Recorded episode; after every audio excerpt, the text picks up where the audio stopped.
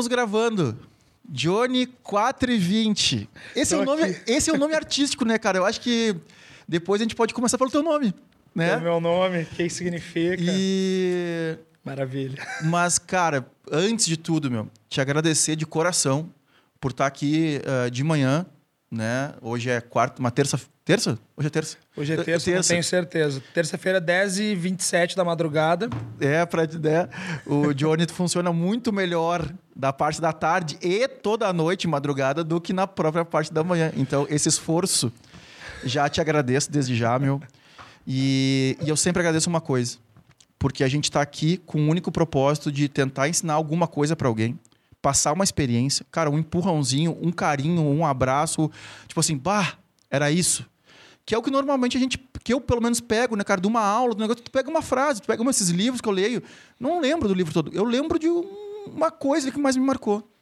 Então, eu, só uma coisa, eu não, eu não leio muito livro, tá? Mas tenho muita história para contar. Não, eu imagino, eu imagino, é por isso que tu tá aqui.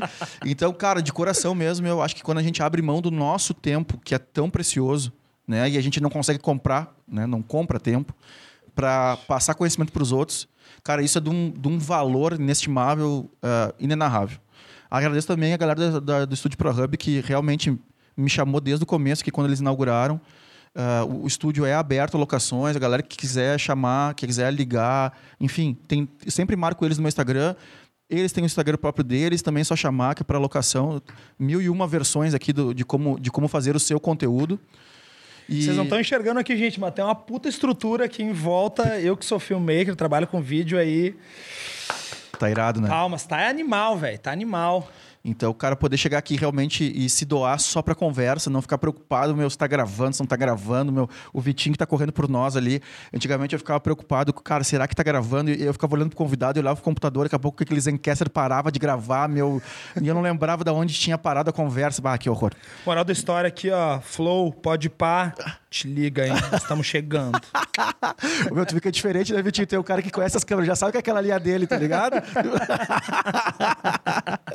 meu, Coisa boa. Grande né? beijo no teu coração desde já. Obrigado, Vinhas. Obrigadão. Sou muito teu fã. Sou... Tá louco, é ah, recíproco véio, total. Demais. Por isso que a gente trabalha tanto junto, né, meu? Tanto. É verdade. Uh, a admiração que que eu tenho pelo teu conhecimento musical, meu, de, de tudo, assim, o teu carinho com o que tu faz é bizarro. Tá aí uma das marcas que a gente mais trabalha junto. Porra. E, meu, bem-vindo. Obrigado, obrigado, meu lindo. Porra, obrigado aí, gente. Todo mundo que tá assistindo aí.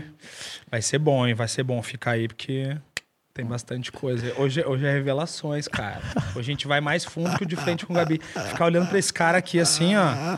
Olhando. Não vou dizer que dá medo, porque eu já me acostumei, mas. Você que vai vir aqui, te prepara. Assiste inteiro esse pra vir preparado. E tu aproveita, te inscreve no canal, segue no Spotify, curte isso aqui, porque ajuda o brother aí a chegar mais longe. Ativa o sininho. Tuas redes sociais, no começo, larga no começo tuas redes sociais pra Cara, minhas redes, o Facebook tá abandonado, então não vou nem falar, né? Mas o Instagram, Johnny420DJ. Eu vou soletrar porque todo mundo Isso escreve aí. errado Johnny, tá? É J-O-H-N-N-Y 420 420 ou 420 DJ DJ. É um Instagram de DJ que tu vai entrar lá e vai ter outras coisas que não tem nada a ver com DJ, tipo eu filmando vinhas. Então não faz muito sentido, mas a gente espera que. Mas tem tudo lá. Tem tudo lá. Espero que no decorrer da conversa comece a fazer sentido. Meu lindo, filho de quem? Nasceu aonde? Estudou aonde? Tem irmão? Não tem irmão? Pai de quem? Vamos lá. Então, cara, minha família, meu núcleo familiar é bem pequeno, Vinhas, assim, é, é, muito maluco, assim, apesar de minha avó ter mais de 10 irmãos, assim, a minha família, ela, a, a maior parte dela, ela é de São Gabriel, que é longe pra caralho. Cinco horas daqui, quase lá em Ribeira. Conheço bem São Gabriel. E, e, e, aí acabou que o meu núcleo familiar de Porto Alegre, ele é bem pequenininho, assim. Sempre foi meio que resumido, assim, a minha mãe, meu pai, meu irmão, meu tio. Tem uns primos perdidos aí. Aí, tio, foi mal revelar aí, mas... tem uns primos perdidos que eu nunca tive muita convivência, mas eu tenho muitos primos de segundo grau, assim, espalhados, que eu vou descobrindo ao longo da vida. E, e esse núcleo familiar, ele, ele é pequeno, mas sempre foi muito forte, assim, né? Então, então, eu sou filho da, da Ana Maria, que é uma advogada concursada pública, mas que minha mãe também meio maluca, assim, fez três faculdades, ela é advogada, mas fez comunicação social na época, que era jornalismo, tudo junto. E depois de anos sendo advogada e, e, e concursada pública da, da prefeitura, do município, ela entrou numa hora que queria ser médico, trabalhar com saúde, daí cursou enfermagem, tipo, já Caralho. com seus 40 anos. Irado. E aí, quando tava quase se formando, encheu o saco e largou, mas ela tem praticamente uma enfermeira em casa quase formada, além de advogada. Meu pai já faleceu, mas meu pai, ele, ele veio muito daquela época dos anos 90 do, do comércio, assim, então ele era vendedor, ele, ele era da época muito dos livros da, das editoras, então ele sempre foi... Barça. Barça, Delta, sempre tive todas as enciclo- enciclopédias em casa, na época que eu ainda lia. Fica, meu, fica livre, porque eu só tô abrindo aqui pra fazer uma história Vai lá, teu. vai lá. E aí, meu pai era vendedor, por isso talvez acho que eu tenha herdado a articulação, assim, de conseguir me vender e fazer multiatividades, assim, sempre tomando a frente da minha carreira. O meu irmão, que seguiu mais a linha dele, ãh, também trabalha com comércio. ãh, e meu tio é advogado também do estado, Teu tio por parte de pai ou de mãe? de mãe. De mãe, tá. Ah, não tenho tios por parte de pai. É, só tenho um tio, irmão da minha mãe. O teu irmão é mais velho ou mais novo? O meu irmão é mais novo. Ah, tem a cabeça mais velha que a minha, sim. mas é mais novo. Normal pro nosso setor. Ah, e, e- e esse, e esse sempre foi meu núcleo familiar, assim. Então, vendo minha avó duas, três vezes por ano, que vinha de São Gabriel para passar Natal, aniversário, Ano Novo. Mas minha família sempre foi resumida, assim, ah, a esse núcleo. Então, tipo assim, eu tenho duas, três mães que são mães de amigos que acabaram cuidando de mim e, e ficando muito próximo. Mas é, é um núcleo familiar bem pequeno, assim. Pequeno, porém, muito Unido. ativo, muito unido, assim, né? Claro, meu pai faleceu já faz aí mais de 10 anos, mas enquanto vivo, assim, nosso núcleo familiar sempre foi bem... Que é o mais importante, né, meu? É, cara... Número, número não quer dizer nada, né? meu? Sendo Eu- pai agora, eu, eu, tenho, eu tenho essa noção, assim, da, do poder da família. Quando a gente é mais jovem, às vezes a gente não tem essa noção, né? Meu, é inexplicável. A minha mãe tem uma frase que é assim: tudo, todas as vezes que eu tentar te explicar o quanto eu te amo, eu nunca vou achar as palavras. Tu só vai entender quando tiver o teu, cara. E eu me arrepio toda vez que eu falo isso. Porque é agora, né? Eu tô com um bebê de quatro meses em casa também. Bem-vindo ao clube. Exatamente. Meu, depois, vamos dar, eu te falei que a gente vai dar pulso. Conta pra galera ali, olha pra câmera e fala assim: quantos anos tem teu filho e quantas línguas ele fala? Cara, meu filho. Cara, o meu filho. Eu vou começar falando dele porque realmente é uma coisa. Tem muitas coisas impressionantes na minha vida que aconteceram, mas o meu filho é uma coisa que até hoje eu não sei explicar. Ele tem cinco anos. Ah, desde que ele nasceu, ele é uma criança diferente. A gente foi em vários médicos investigar porque a gente notava que ele era diferente. Então a gente foi desde eh, psicopedagogas, psiquiatras, ah, neurologistas, porque a gente sempre desconfiou que ele estava dentro do espectro do autismo. E depois de fazer um, um longo tratamento de dois anos em busca de uma O de um entendimento. diagnóstico, de um, de um entendimento. Depois de dois anos, o diagnóstico foi: ele não tem nada diagnosticável, assim. E isso é o que mais impressiona, porque ele nasceu já muito diferente, com outros interesses. Ele começou a falar, ele tinha três anos. E quando ele começou a falar, ele começou a falar mais de uma língua ah, ao natural, assim. Muito inglês, assim, de pensar em inglês. Sabe quando tu vê uma criança... Só que ele tem cinco anos, gente. Então, ah, eu comecei a perceber que ele pensava em inglês e, e falavam algumas coisas, algumas expressões. Ele sabe ler português, assim, desde os 13 e meio. Já lia palavras pequenas. E, e dos 13,5 aos 5, ele foi demonstrando aptidão a ler algumas coisas em chinês, grego. Cara, são tantas línguas que é, é- é parece mentira se eu falar, sabe? Ele, Eu, eu, cara, o cara acredita vendo teus stories, que daí é ele falando e ele tentando te explicar. E tu, como é que tu acompanha isso, né? Cara, muito louco, velho. Ele, ele fala um pouco de mandarim, árabe, eu não sei nem se se chama árabe aquela língua, mas ele fala um pouco de russo. Alfabeto, ele sabe todos, assim, que letra é, sabe? E qual é a fonética, qual é o som. Então, como cada alfabeto tem sua construção. Opa, desculpa aqui. Então, como cada alfabeto tem sua construção, ele, ele estuda e lê por assimilação, assim. Ele, ele olha as letras e sabe a fonética de cada uma e ele lê assim. Ele lê letra a letra e forma a palavra em outros idiomas, né?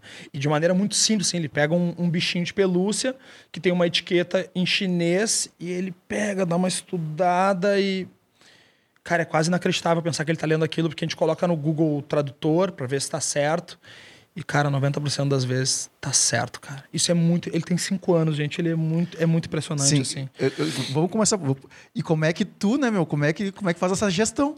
Cara, de muito difícil, assim, porque a gente. co- escolinha, imagina na escolinha como é. é. É, é, inclusive a gente teve uma orientação médica de, de não reprimir isso, mas procurar não incentivar muito, porque ele precisa seguir uma linha ah, padrão de aprendizado para ele poder se, se contextualizar dentro do- de uma sala de aula, para ele sentir a vontade numa sala de aula com os amiguinhos, porque os interesses são muito diferentes. Né? Filho, o que, que tu quer ver? Tu quer ver, sei lá, um desenho do Batman, do Super-Homem, ou tu quer ver uma aula de mandarim? Mas na hora, uma aula de mandarim, por favor, papai, posso ver um pouquinho de mandarim? Bah. E, e tu ouvir isso numa criança de 5 anos é, é muito absurdo, assim. Então ele, em português, ele ainda tem uma dificuldade de se comunicar, às vezes de se expressar, de achar a palavra certa. E quando ele não acha, ele, ele vai para inglês, assim, cara. E, e às vezes até para outra língua, assim, tipo grego. É que, é que são muitas, realmente, agora eu não, não me recordo, mas são umas sete línguas, assim, que ele. Domínio mesmo, assim, ele tem português e inglês, mas o resto ele arranha muito bem, assim. Cara, eu não sei nem, nem por onde começar a explorar o potencial de, né? E, e tentar manter Difícil, cara. pro guri não enlouquecer também, né? Guri- Exatamente, assim, isso assusta um pouco, assim, né? Claro.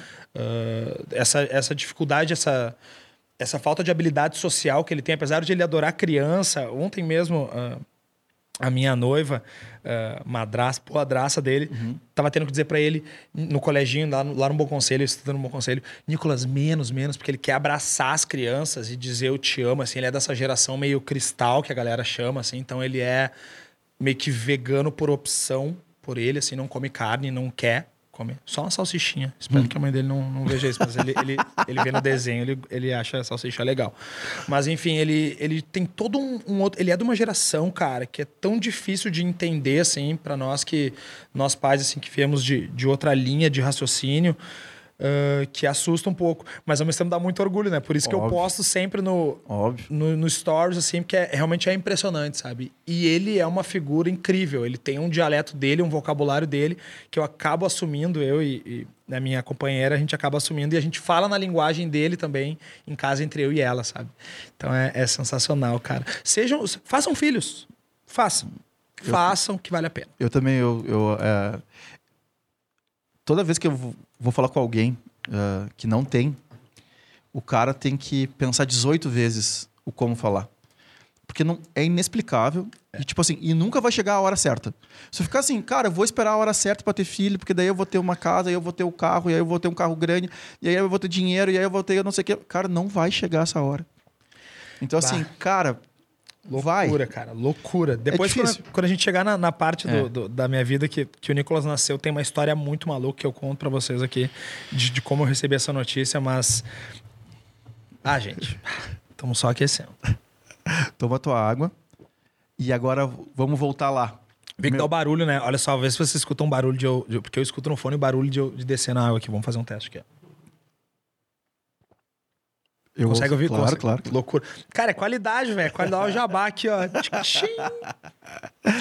O... E aí, meu?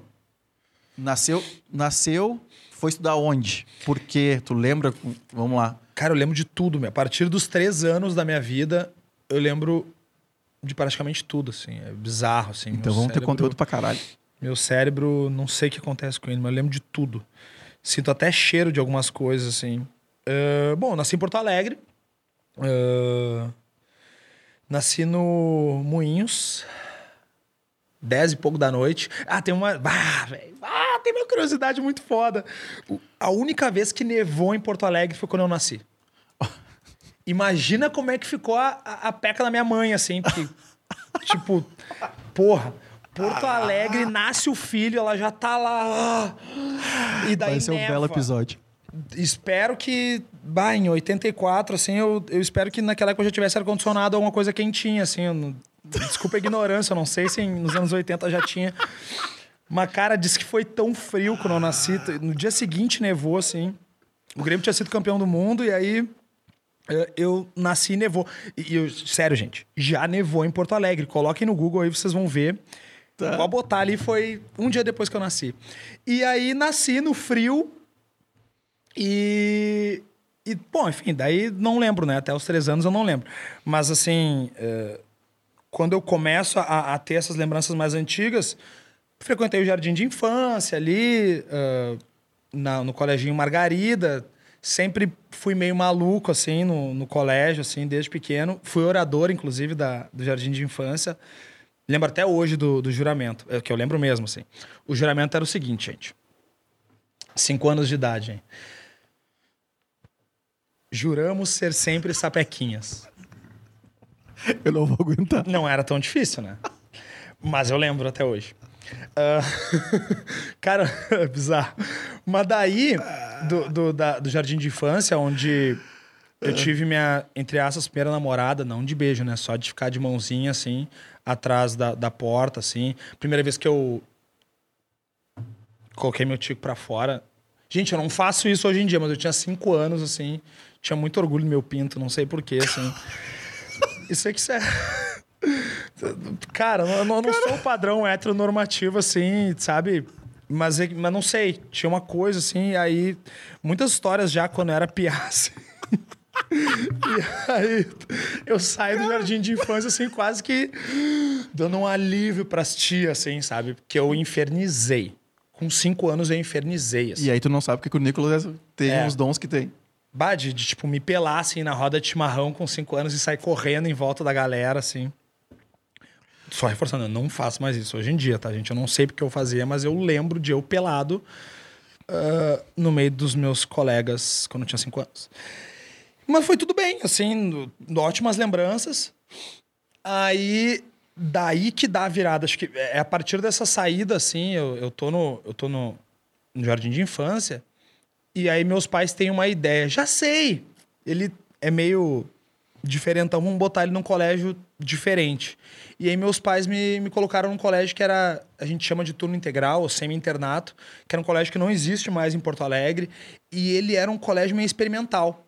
Era um colégio diferente. Uh, por sinal, sou muito grato ainda. Desculpa, quantos anos menos seu irmão tem? Só pra eu saber tem quando é que três. Ah, tá. Então ele entra ele logo. entra depois. É, ele, ele depois. entra logo, mas. É. Ele é... Ele entra logo, assim, depois nesse mesmo colégio. Era um colégio totalmente. Vinhas, assim, a, a loucura desse colégio, cara, pra ter uma ideia. Tu chegava com seis anos no colégio, tá? A, a, a mãe, pai, né? Eu, no caso, eu ia de Kombi de micro, assim, era playboyzão. Mas o, o, o, o pai te deixava no, na entradinha do colégio e quando tu, tu passava daquela porta, tu não imaginava o que, que tu ia encontrar do outro lado, porque não era um colégio normal. Se liga, se liga na fita, olha o que, que era o colégio. O colégio era o seguinte, cara. Tu chegava com seis anos de idade, aí a professora te recebia, era turno integral, e tu recebia já de cara uma folha. O cara não sabia nem ler direito, então a professora te ajudava, e tu tinha que marcar nessa folha o que, que ia acontecer contigo naquele ano. Tu escolhia o que ia acontecer contigo aquele ano. Tu, tu não era obrigado a fazer nada, tu escolhia. Então, assim, isso é a primeira coisa, é a folha, né? Aí dizia, bom, o que, que, que você quer fazer? Aí tinha lá uma caralhada de opções, cara. Quer fazer judô, quer fazer futebol, quer fazer vôlei, quer jogar xadrez, remo, uh, balé, uh, computação. Isso em 1991. Computação. Cara, uma infinidade de coisas. Desenho. Tinha, assim, muitas aptidões e tu tinha que escolher três coisas, que eram fora a aula para tu fazer. Então tu chegava e Como é que era o nome do colégio, lembra? São Manuel, Salesianos de Dom Bosco. Era tipo como se fosse um projeto experimental do Dom Bosco. Cara, o São Manuel não era na, atrás de uma igreja na Luca? Exatamente. Minha irmã estudou ali, né? Cara, é, em 91, como acho que foi um dos primeiros anos que o colégio abriu, ele tinha um, um, outro pensamento. Eu não sei como é que foi quando a tua irmã estudou, porque eu sei que ele, ele, foi, ele foi se adaptando e ficando mais parecido com outros colégios depois de um tempo. Não uhum. sei se não deu certo, se só saiu louco de lá. Mas tu recebia essa Pô, folha... saiu louco que nem tu, tá tão bem, né? Pô, obrigado. Que isso. Aí tu marcava esse lance nessa folha, beleza. Marcou a folha, já sabe o que tu vai fazer. Eu, na época lá, eu lembro que uma das coisas que eu escolhi foi judô, e as outras eu fui mudando ao longo. Tu podia mudar se tu não gostasse. Então, assim, te confesso que isso é uma das coisas que. poucas que eu não lembro, assim, quais foram as outras atividades. Eu lembro que era judô, a informática, acho que eu não escolhi de cara, mas eu já troquei ali depois de algumas semanas. Devo ter escolhido judô, futebol e alguma outra coisa. É uma das poucas coisas que eu não lembro, mas depois eu sei, eu sei que assim, eh, passado, sei lá, um mês de colégio, eu escolhi realmente, daí eu fiquei com judô, com xadrez. É que eu fiz teatro também, enfim, mas eu.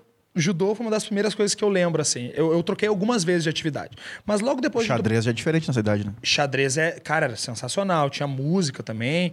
Eu, eu fui quase colega do Lucas da Família Lima. Ele era um, uma série a mais que eu, assim. E aí. Eu lembro que eu entreguei essa folha, beleza. Tá, cheguei de manhã lá, tranquilo. Aí eles chegaram com uma chave. E me deram uma chave. E me explicaram o seguinte: bom, como é que vai funcionar aqui no colégio? Aqui é assim, ó. Essa é a chave do teu armário. Todos os teus livros, os teus cadernos, caneta, tudo vai ficar dentro do armário. E é ali que fica. Não vai caderno para casa, não vai livro para casa, não tem tema para fazer em casa. Casa é para ficar com a família, com os amigos, fim de semana, de noite, dormir. Tudo é feito no colégio.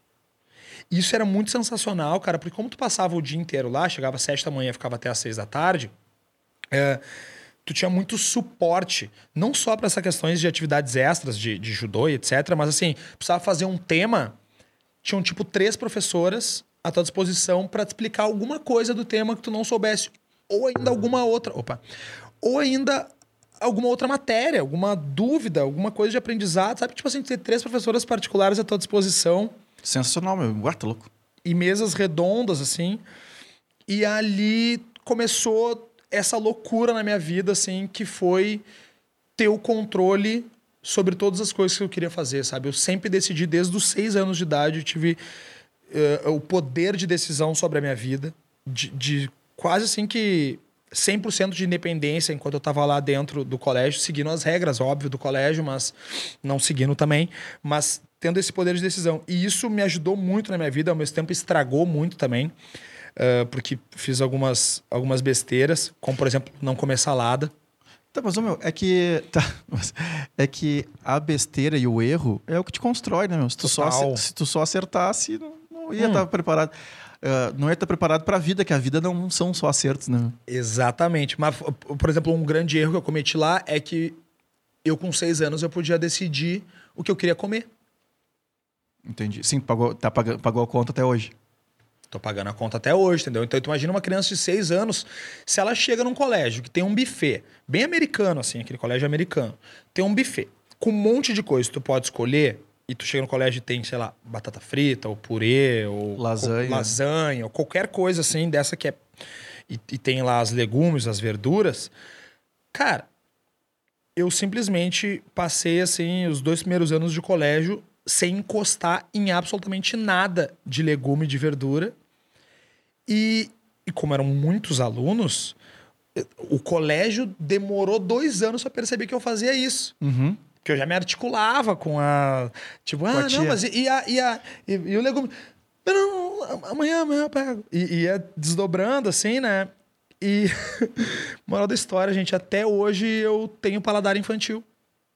Eu, é, eu que te acompanho um pouco mais, eu sei como é que é. É bizarro, assim. O que que é paladar infantil, tá? É- Ah, vocês vão ver que eu sou esquecido. Agora vocês vão começar a entender minha família e meu filho, tá? Eu sou com- completamente ao contrário do meu filho. Eu sou 100% carnívoro. Minha refeição basicamente é carne, todos os laticínios, farinhosos, ah, arroz, grãos, todos eu como, assim. Ah, Muito salgadinho. Agora até que eu parei. hein? Sim, sim, sim. Mas basicamente eu não como legume nem verdura, assim. Eu como ervilha, milho, batata, tipo, a- a- raízes, assim, aipim, e é só. Mas eu como ketchup. Mas a galera se apavora muito. Tá, mas o cara não come nenhuma fruta, velho. Cara, se eu precisar, se eu estiver morrendo, souber que minha vida vai depender disso, como. Por enquanto, tô Por legal. enquanto, tô legal. Mas tomo suco de uva. Mas, tipo assim, ó, eu sou um cara Eu, eu gosto muito assim, não, eu não como nada de fruta, salada e tal, mas não, ketchup eu. tipo, ketchup, é fera. suco de uva. Não tomo café também, por exemplo, eu sou do time do Nescau. Eu realmente tenho paladar infantil, sabe? Se você não sabe o que é isso, é, é meio bizarro, assim. Ah, Deixa eu mandar um abraço pro Dudu Cabral, que também tem esse paladar aí.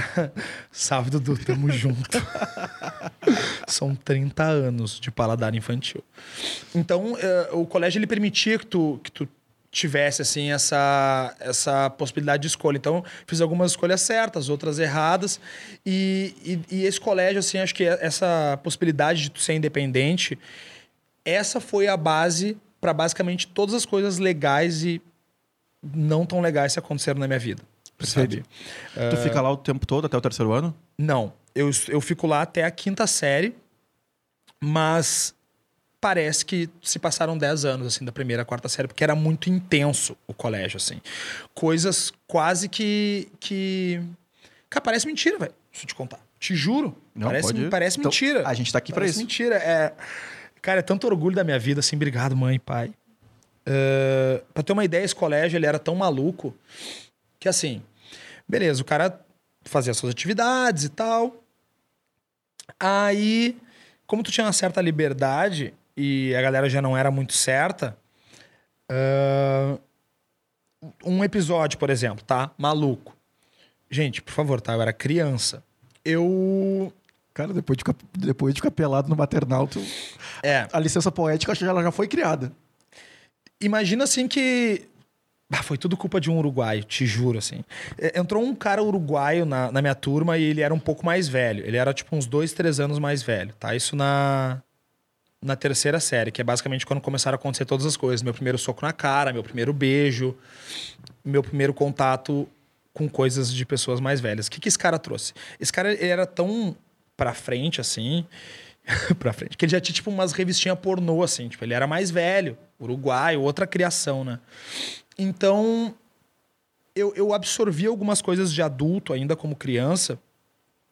E ainda tendo atitudes bem infantis, eu atirava. ah, a gente chamava de bigorna na época, mas era. Era um, um, um matilho, uma borrachinha, com um papel dobrado, e isso virava uma espécie de estilingue. E eu fazia isso ah, nas meninas. Ah, cara. Sabe como é que é aquela rivalidade? O Cara, menino e menina. Assim, tu fica, na, ah, tu fica na tua defensiva, vamos dizer assim, Aham. de politicamente correto que tu quiser seguir. Por mim, não precisa seguir Tá. nenhuma aqui. Então era isso mesmo, tá? Eu atirava o bagulho nas minas mesmo e é real, tá? É. isso. Não me orgulho, mas enfim, fazia isso. Aí, beleza. Ah, quando o coordenador do, do colégio descobriu que eu fazia isso, ele ficou muito, muito de cara, assim. E ele era um cara mais truculento, assim. Ah, aí ele pegou um dia. Bah, essa primeira história é muito louca, assim. Muito louca. Aí ele pegou e, e viu que a gente fazia isso, ficou nos estudando, eu e esse cara uruguaio mais velho aí, Vocês E- eram da turminha do fundão já, né? da turminha do fundão, Tá. enlouquecendo todo mundo, mas sempre fui, tirei notas boas, assim. E aí o cara me pega uma vez, um dia no recreio, pega a gente pelo braço, descobre que a gente tá fazendo isso, a gente tava machucando as meninas. Claro, sem a intenção de machucar, mas, mas machucando. Tava, tava implicando. Implicando.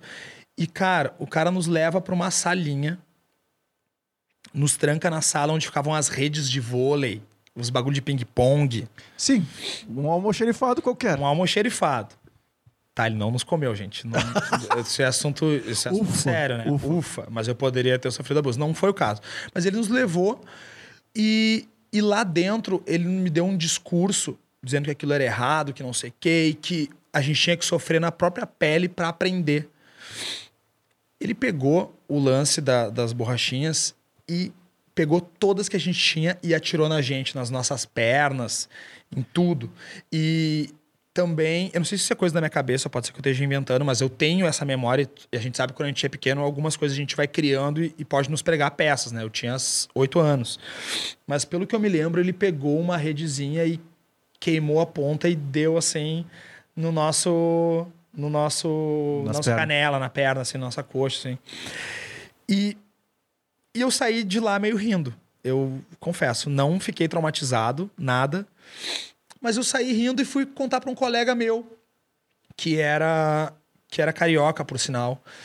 E aí, esse, esse meu colega, que ele era ele era filho de, de pais petistas. A gente estava em 93, aquela coisa, o Lula crescendo nas pesquisas, mas ainda não conseguia ser presidente. E daí a gente teve bem o lance também do, do Collor, que teve o impeachment, etc. Então, o, o, os pais deles já eram muito engajados com essa coisa política. E eu contei para ele que isso tinha acontecido. E ele, como já tinha algum. Pra gente ver que a galera era meio maluca, oito anos de idade isso. Uhum. E ele já tinha um. um, um mindset um, preparado. É, um mindset preparado. E aí, cara, lá no colégio, naquela época, tinha muita revista Istoé e Veja e etc. E muita charge de política, que a gente não entendia muito bem, mas já eram uns desenhos engraçados, assim, com os políticos já com umas caras estranhas e tal.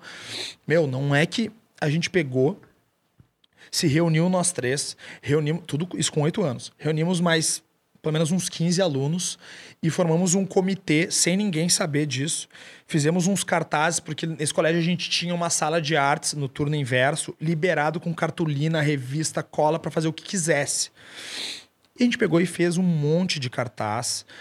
Uh, dizendo existe uma coisa no colégio, um complô, um segredo que você precisa descobrir, tipo assim, um, um... criamos todo um lance assim. Quem são os culpados? A diretora, o GR, que era o coordenador, o, o, faxineiro, a psicóloga, e fizemos todo um lance assim, como se fosse um, um jogo uh, misturado com um protesto, uma coisa assim muito maluca. E eu peguei e, e peguei esses cartazes e a gente espalhou pelo colégio esses cartazes. E uma coisa muito politizada, assim. E eu coloquei um por debaixo da sala da diretora, dizendo quem é culpado, ela, ou não sei o quê, e tudo nisso, né? E aí, cara, uh, aconteceu todo esse lance, essa movimentação. Imagina crianças de 8 anos fazendo isso e tá, o que, que é isso? Que, como que tá acontecendo? Só que até eles se ligarem quem que era, quem que tava acontecendo, passou de um dia para o outro. Cara, nesse um dia para o outro, para vocês terem uma ideia, já se articulou desse meu amigo que já tinha computador em casa, isso em 93. O cara imprimiu aquelas folhas blocada, assim, que era a impressora matricial. Ah, que vai puxando. Vai puxando, era tudo junto. O cara fez uns cartazes, que tinha uns furinhos, assim. Isso 93, gente. Fez umas folhas escrito fora GR. E, enfim, algumas frases, assim, de efeito que ele devia ter ouvido o pai dele falar, alguma coisa, meio misturado com política. E, cara, a gente reuniu essas 15 pessoas e simplesmente a gente se levantou da aula com oito anos paramos a aula no meio, descemos no pátio, fizemos uma passeata só com alunos com oito anos. Fora Jerry, não sei o quê. Meio que tentando imitar essa coisa do Collor, não sei. Uhum. Imagina isso no colégio, velho. Crianças de é anos. É, quase inimaginável. É quase inimaginável, é meio absurdo. oito para nove assim. E, e aí a gente faz isso, dá um auê no colégio, chamam todos os pais, chama todo mundo e vira um bolo. E aí vem à tona a história. Então tu imagina que com oito anos para nove a gente já uh, já tirou um, um, um, cara do, do colégio, assim, um funcionário, uh, porque ele fez muito errado, óbvio, ele jamais poderia ter feito isso com uhum. nós crianças. Só que eh, a história é tão maluca da minha vida, cara, que isso só aconteceu, esse, esse, esse troço, só, só realmente isso, isso, isso explodiu porque dali uns três meses antes, quando esse cara já nos estudava e ele já já demonstrava que ele ia nos, nos pegar, sabe? Uhum. O cara vai dando aviso. Vocês vão. Então a gente já tinha meio que, eu não vou dizer ódio profundo, mas dentro da nossa cabeça, onde a gente era super-herói, etc., a gente já tinha uma rivalidade com esse cara. E aí eu, esse gurizão uh, uh, uruguaio mais velho, e um outro guri que era uma série abaixo, a gente já tinha um, um, um pensamento que nós éramos ninjas, a gente botava o, o moletom uh, na cara no colégio. E tudo certo pra idade. Tudo certo pra idade. Ninjas, e a gente tinha um pacto, nós três, que a gente ia acabar com o GR. Então, sabe, tudo, tudo, tudo. Só que, só que realmente isso culmina tudo com o fato de que quando a gente faz esse pacto, Cara, um mês depois, esse. Ah, é bizarro isso, cara. É bizarro que a minha. Ah. Ah. Respira, mano. Nem, nem... A, a história desse cara o Vitor, o nome dele. Esse cara teve meningite e morreu, velho. Então, é, chega a ser meio bizarro, assim, porque quando tu tem oito anos e tu tem um, um, um, trio de amigos, assim, sabe? E acho que essa foi a minha primeira perda, assim, que eu tive muito forte, assim. E, e, e a gente fez uma promessa para ele. Tu entende? A gente, a gente prometeu que a gente ia acabar com o Jerry, que era o uhum. cara. E aí, quando o cara vem a falecer, eu e o Guilherme, a gente se, se vê numa situação assim de, tipo, a gente precisa acabar com o GR. E aí, logo depois acontece isso do cara nos levar para uma sala, tu entende? E, e, e, nos bater, entre aspas. Nem doeu, na real. Vou, vou falar a verdade, não doeu. Ah, mas, meu, é que não... É, é inexplicável. Ainda mais hoje em dia, eu e tu sendo pai, de repente eu vinhas de um ano atrás não entendesse tanto. tanto. É.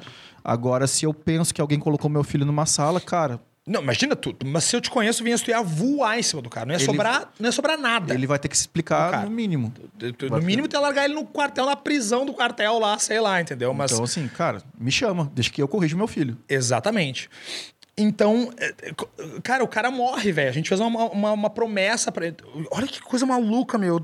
Eu tive meu primeiro contato com o falecimento de uma criança com uns oito anos, e aí tem a promessa, e daí acontece esse lance e a gente tira o cara. Então, tu imagina como é que foi a sensação após ele realmente ser demitido para nós que tínhamos feito a promessa pro guri que morreu. É quase história de filme, assim, cara. Sim, sim. É, é maluco, assim.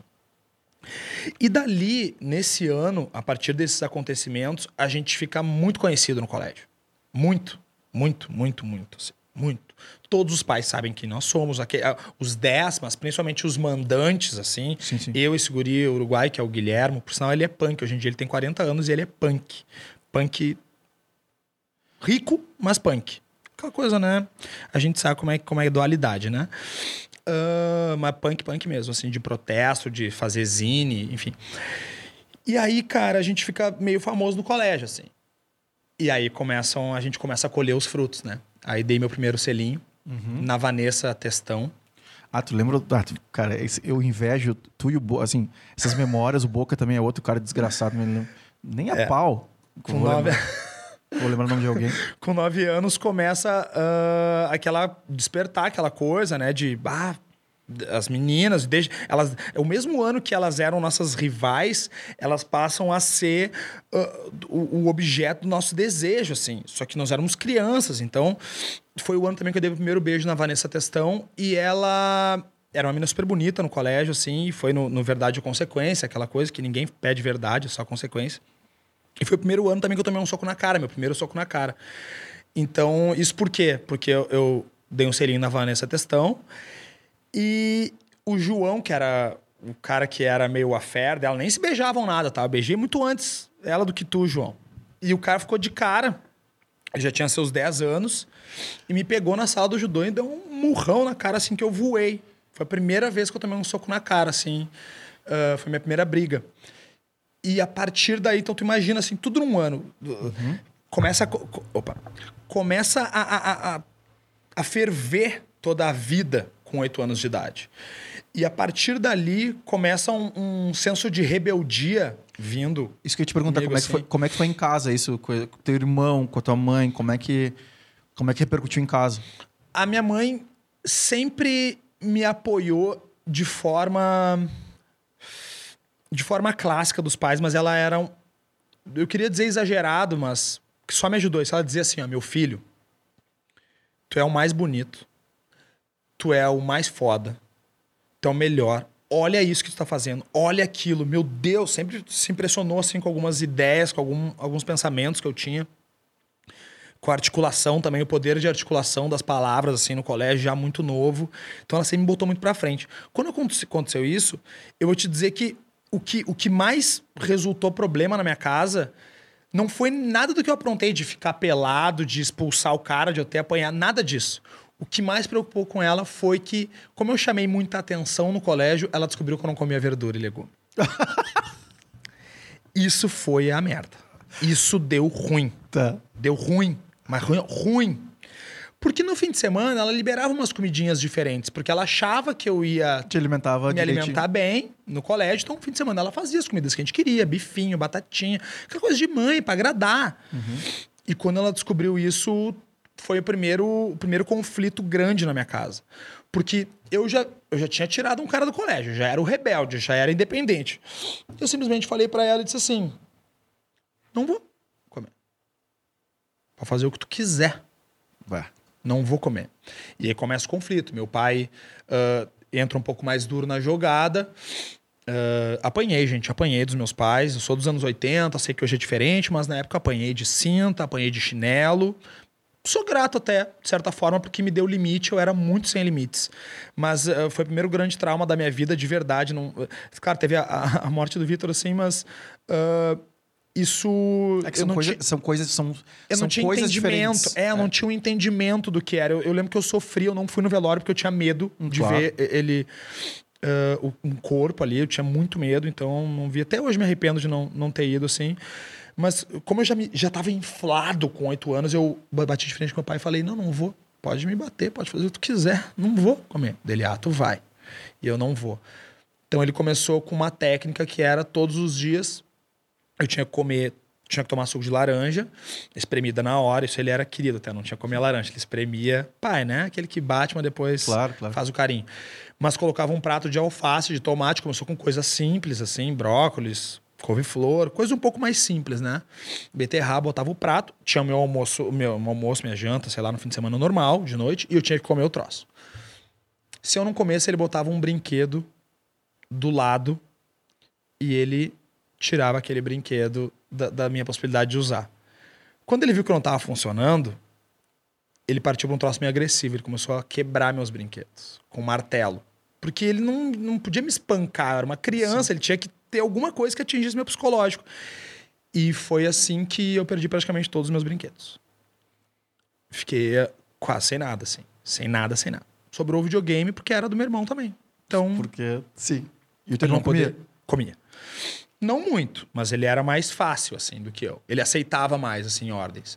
E eu passei a não aceitar ordens. E, e aí, cara, essa coisa do, do- do- da rebeldia, ela começa a surgir, mas é, sempre na dualidade, assim. Ao mesmo tempo que eu era um cara muito rebelde, eu abraçava muito minha mãe, meu pai dizia que amava muito eles. E eu era muito de dar risada, de engajar, de ter muitos amigos sempre. Então, é, sempre foi essa coisa, assim, o rebelde, mas queridão.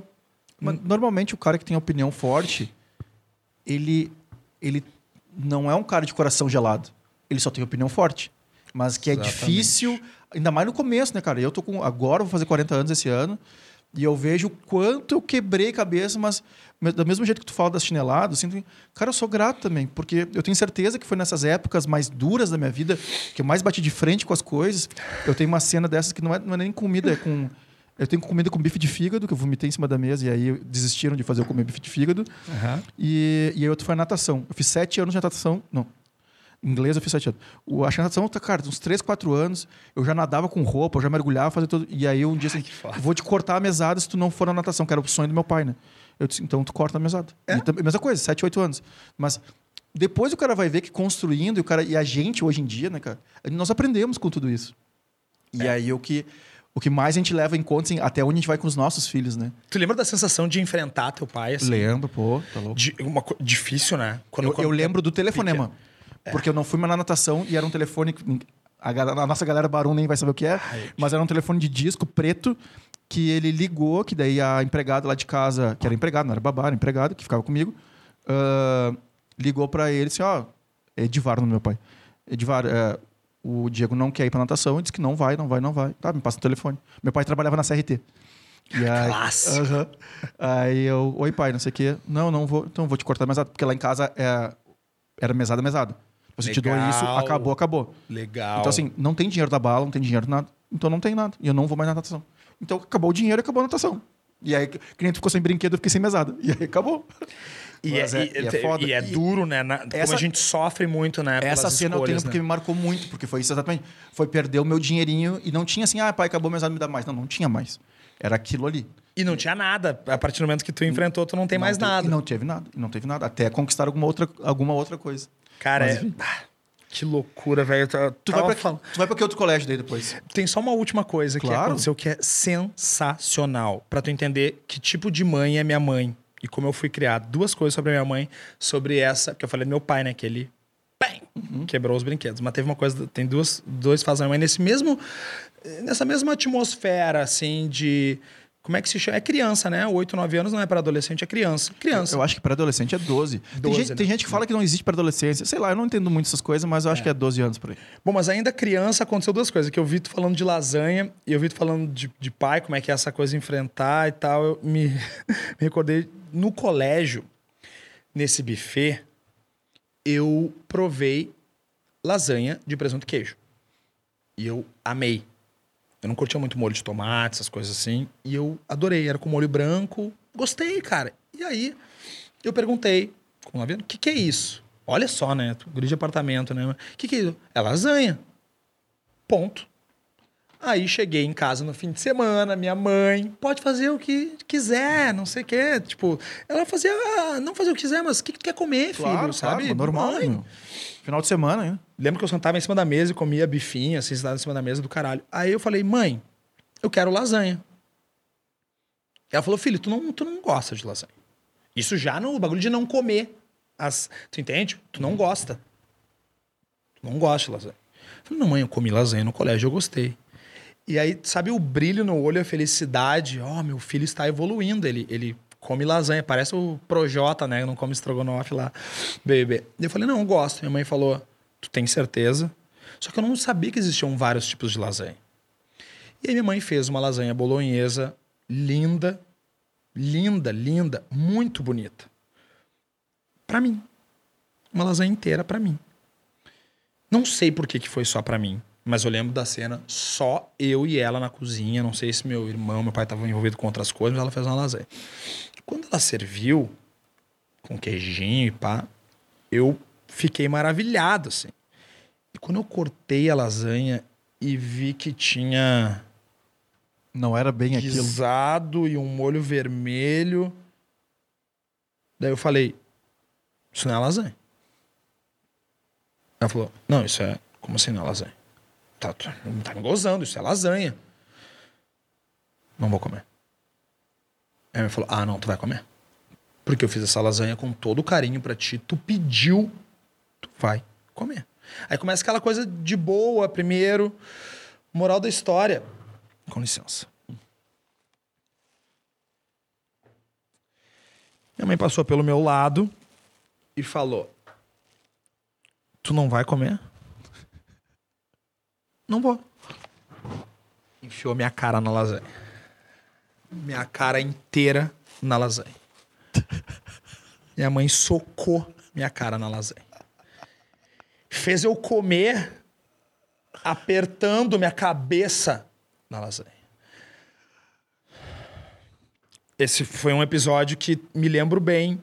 Não me traumatizei, não, assim. Mas não gostei muito do gosto. Confesso. E minha mãe tem é um que, gente, é que a gente leva os pais ao nível de estresse magnífico. Minha mãe é maravilhosa, maravilhosa.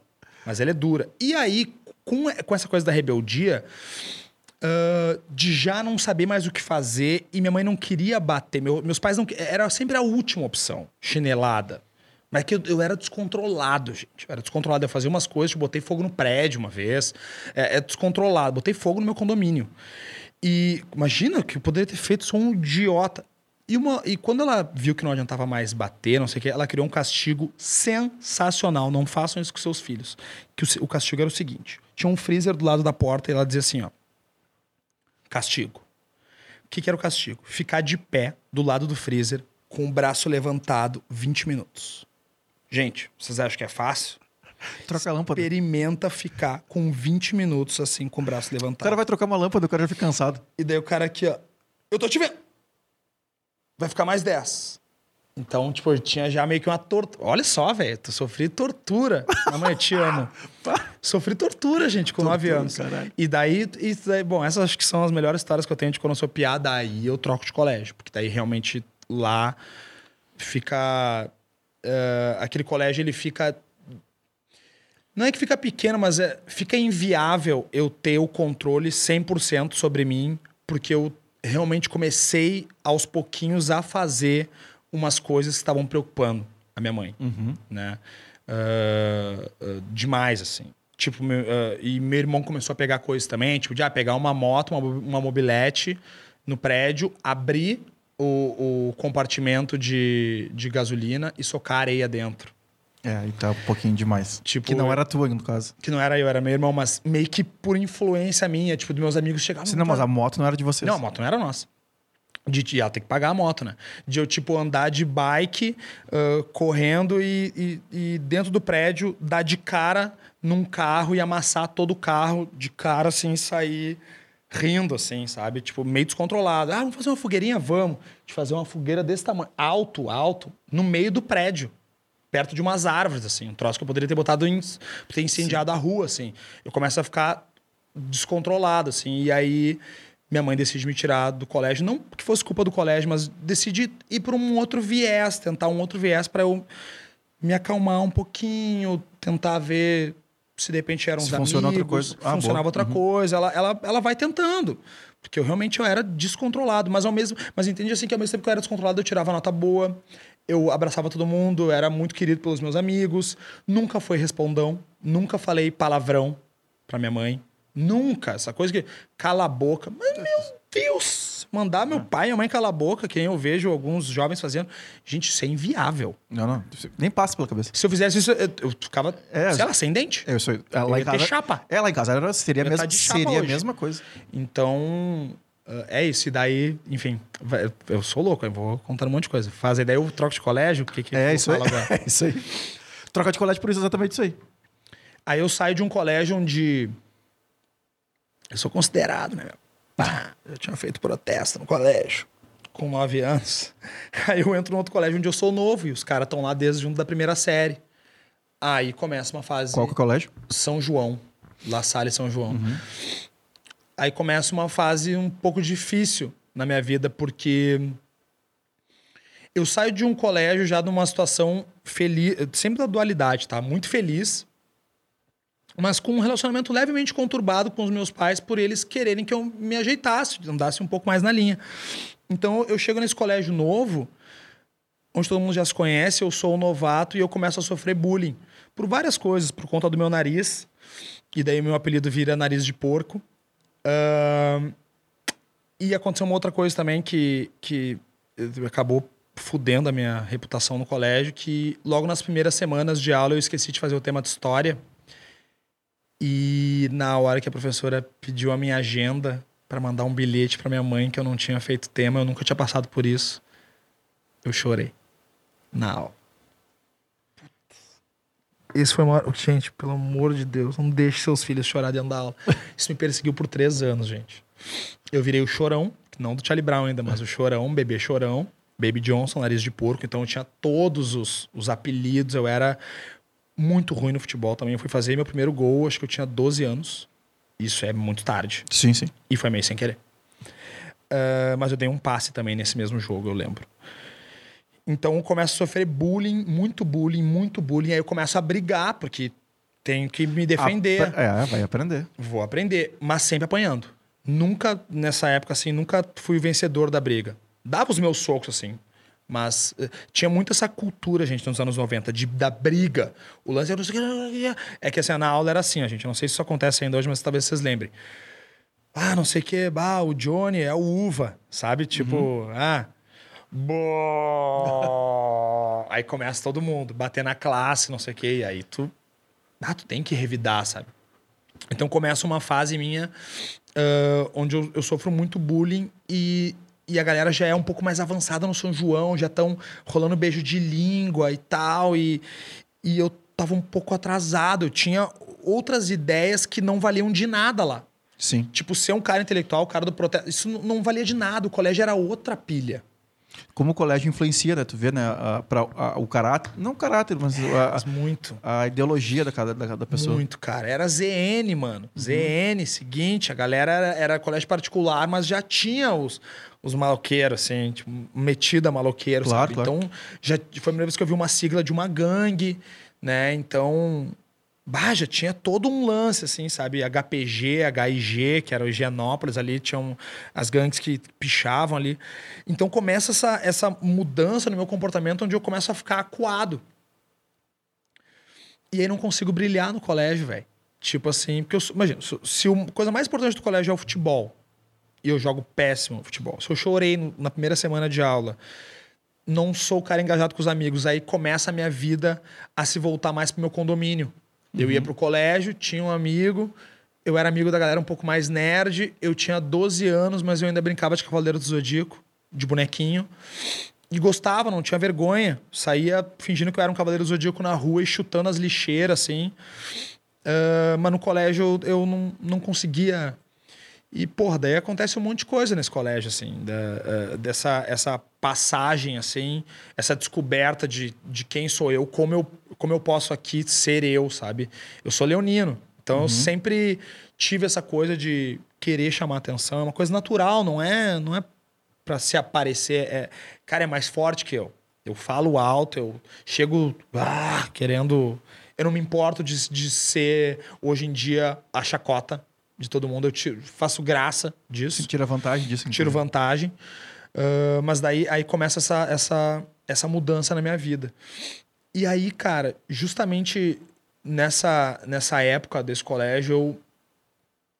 Pra conseguir me engajar e me enturmar, eu tive que. Como é que eu posso dizer isso? Não é que eu tive que abandonar os estudos, mas eu tive que deixar de tirar notas boas, porque deixando de tirar notas boas, eu fiz um- uma amizade daí também, de novo, com um cara que era mais velho, repetente, e já era da super raça gremista, assim. Tipo, isso na sexta série, o cara já devia estar na oitava. Aí eu começo a, a recobrar esse troço. Aí, então, o que, que eu faço? Na sé- Olha como é isso, gente. É bizarro. Na sétima série, minhas colegas já fumavam. Em colégio particular, elas tinham as Vitor Hugo e tal. E já fumavam. E eu, ah, daí eu começo a, realmente a transição daí para eu virar quem eu sou, assim. Porque aí eu me escondo dentro de uma sala de aula um dia na hora do recreio, que eles chaveavam a sala. Eu não vou pro recreio. Ah, eu nunca contei isso pra ninguém. E aí eu mexo, nunca contei mesmo. E aí eu mexo na bolsa de todas as minas. E, e aí começa a haver um desvio de conduta minha, assim. Tipo, eu roubei cigarro da bolsa das minas e roubei umas fichinhas de ônibus também. Um- Pra trocar por pipoca na frente do colégio. Pra trocar coisa por coisa no bar. Roubei umas fichinhas, uma de uma mina, uma de outra mina, umas quatro, cinco do outro cara que tinha dois saquinhos. Então começo a fazer coisas erradas de verdade. Antes era uma coisa desafiadora. Aí eu começo realmente a fazer coisas erradas, Vinhas. Erradas, erradas, assim. Tu vai fazer uma fogueirinha botar fogo num prédio? Tá, é errado, mas. Cara, é uma fogueirinha. Tu tá ali, é o fogo. Porra, fogo. É, é um errado diferente, tu entende? Entendo. Eu comecei a fazer uns mau caratismo mesmo, assim. Sem ninguém saber. E aí. E ninguém nunca descobriu também. Aí eu começo a fumar, daí eu vou mal, aí eu rodo. Aí, tipo assim, matar a aula. Aí, tipo, chegar no Bourbon, no Flipper e.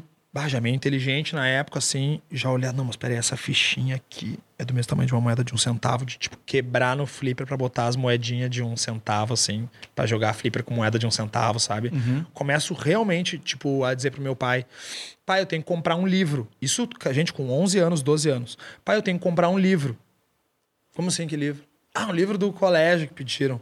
Daí meu pai me dava um cheque de 7,50. Bizarro. Ou de 12 reais, sei lá, que era o livro. Aí, tipo, de chegar com 12 anos num posto de gasolina com um cheque e desenrolar pro cara do posto Trocar o cheque. trocar o cheque. E aí consegui convencer o cara do posto a ligar pra minha casa dizendo que era do colégio, só pra confirmar se o cheque era dele, porque o principal pro cara do posto era saber se o cheque não era roubado. Sim, sim. Daí convenceu o cara, o atendente, a mentir. Tipo, não mentir, mas de algum jeito ele não dizer que ele era do posto. E aí trocar o cheque pra mim, daí eu matar a aula e comer McDonald's a um real no, no Bourbons Brasil. Aí matou a aula na recuperação, aí eu rodo. Aí minha mãe fica muito cara. Porque eu começo a tentar me, me- me impor, e pra me impor nesse colégio eu tenho que ser mal. Tu, tu entende? Assim, não, não que eu esteja colocando a culpa nos outros, mas Não, mas é, é que, é que é muito. é, nessa época eu acho que é tudo muito novo e tu quer fazer parte de um grupo. A gente, Exatamente. como adulto, também quer fazer parte de grupos. Tu quer tá, a gente não é feito pra ficar isolado. Então tu quer fazer parte, seja de qualquer coisa, mano, do grupo dos DJs, do grupo do futebol, do grupo de Exatamente. qualquer coisa, tu quer fazer parte de um grupo. E aí, como tu vai na, tá naquele meio, cara, seria muita cabeça uh, para não não se deixar levar. É, e aí e daí eu começo a virar uma. Não digo uma pessoa ruim, porque sempre tive muito amor, assim, para dar no coração. Sempre fui um cara, assim, muito de, de abraçar tudo, as ideias. Mas começo a fazer algumas coisas que não são tão legais. E aí minha mãe descobre que eu rodei em matemática por 0,4 e vai pedir revisão de provas e vai conversar com os professores. Aí fudeu. Porque Daí aí, quando vem. ela chega na revisão de provas, os professores se reúnem e falam: Bom, imagina o seguinte: o Marco tá rodando aqui. O meu nome, para começar, meu nome não é Johnny, tá? Meu nome é Marco Antônio. Eu esqueci de falar isso no início. isso que eu queria dizer. Meu nome é Marco Antônio, tá, gente? Então, lá no início, ah, ah, quando eu ainda era Marco Antônio, voltando, minha mãe pede uma revisão de provas e ela chega na frente dos prof- dos professores e eles dizem o seguinte: O Marco está rodando pro 0,4. É menos de meio ponto? Sim, é menos de meio ponto. A gente pode dar esses 0,4 pro Marco para ele passar? Pode. Só que tem um problema. Não adianta a gente dar 0,4 pro Marco, porque por mais que ele tenha passado nas outras matérias, o Marco matou aula na recuperação. E na recuperação não pode ter falta. Ou seja, ou ele vai rodar pro falta, ou ele vai rodar pro 0,4. O que, que fica pior no boletim? Rodar pro 0,4 ou rodar pro falta? Ele vai rodar de qualquer maneira, mãe. Ele precisa rodar para aprender. Só que nisso, antes da minha mãe saber, a gente já tava já num plano. Não, então eu vou estudar no Vera Cruz, vou fazer dependência, porque tem uns colégios que têm dependência, americano, sei lá, vou pra, vou pra lá, tá resolvido. Quando minha mãe descobre isso, ela para e ela talvez tenha tomado uma decisão muito equivocada. E diz assim: Pois bem, tu não quer estudar, tu não quer fazer nada, não vou botar meu dinheiro no Ecapim. Tu vai para colégio público. E ela me largou no Piratini.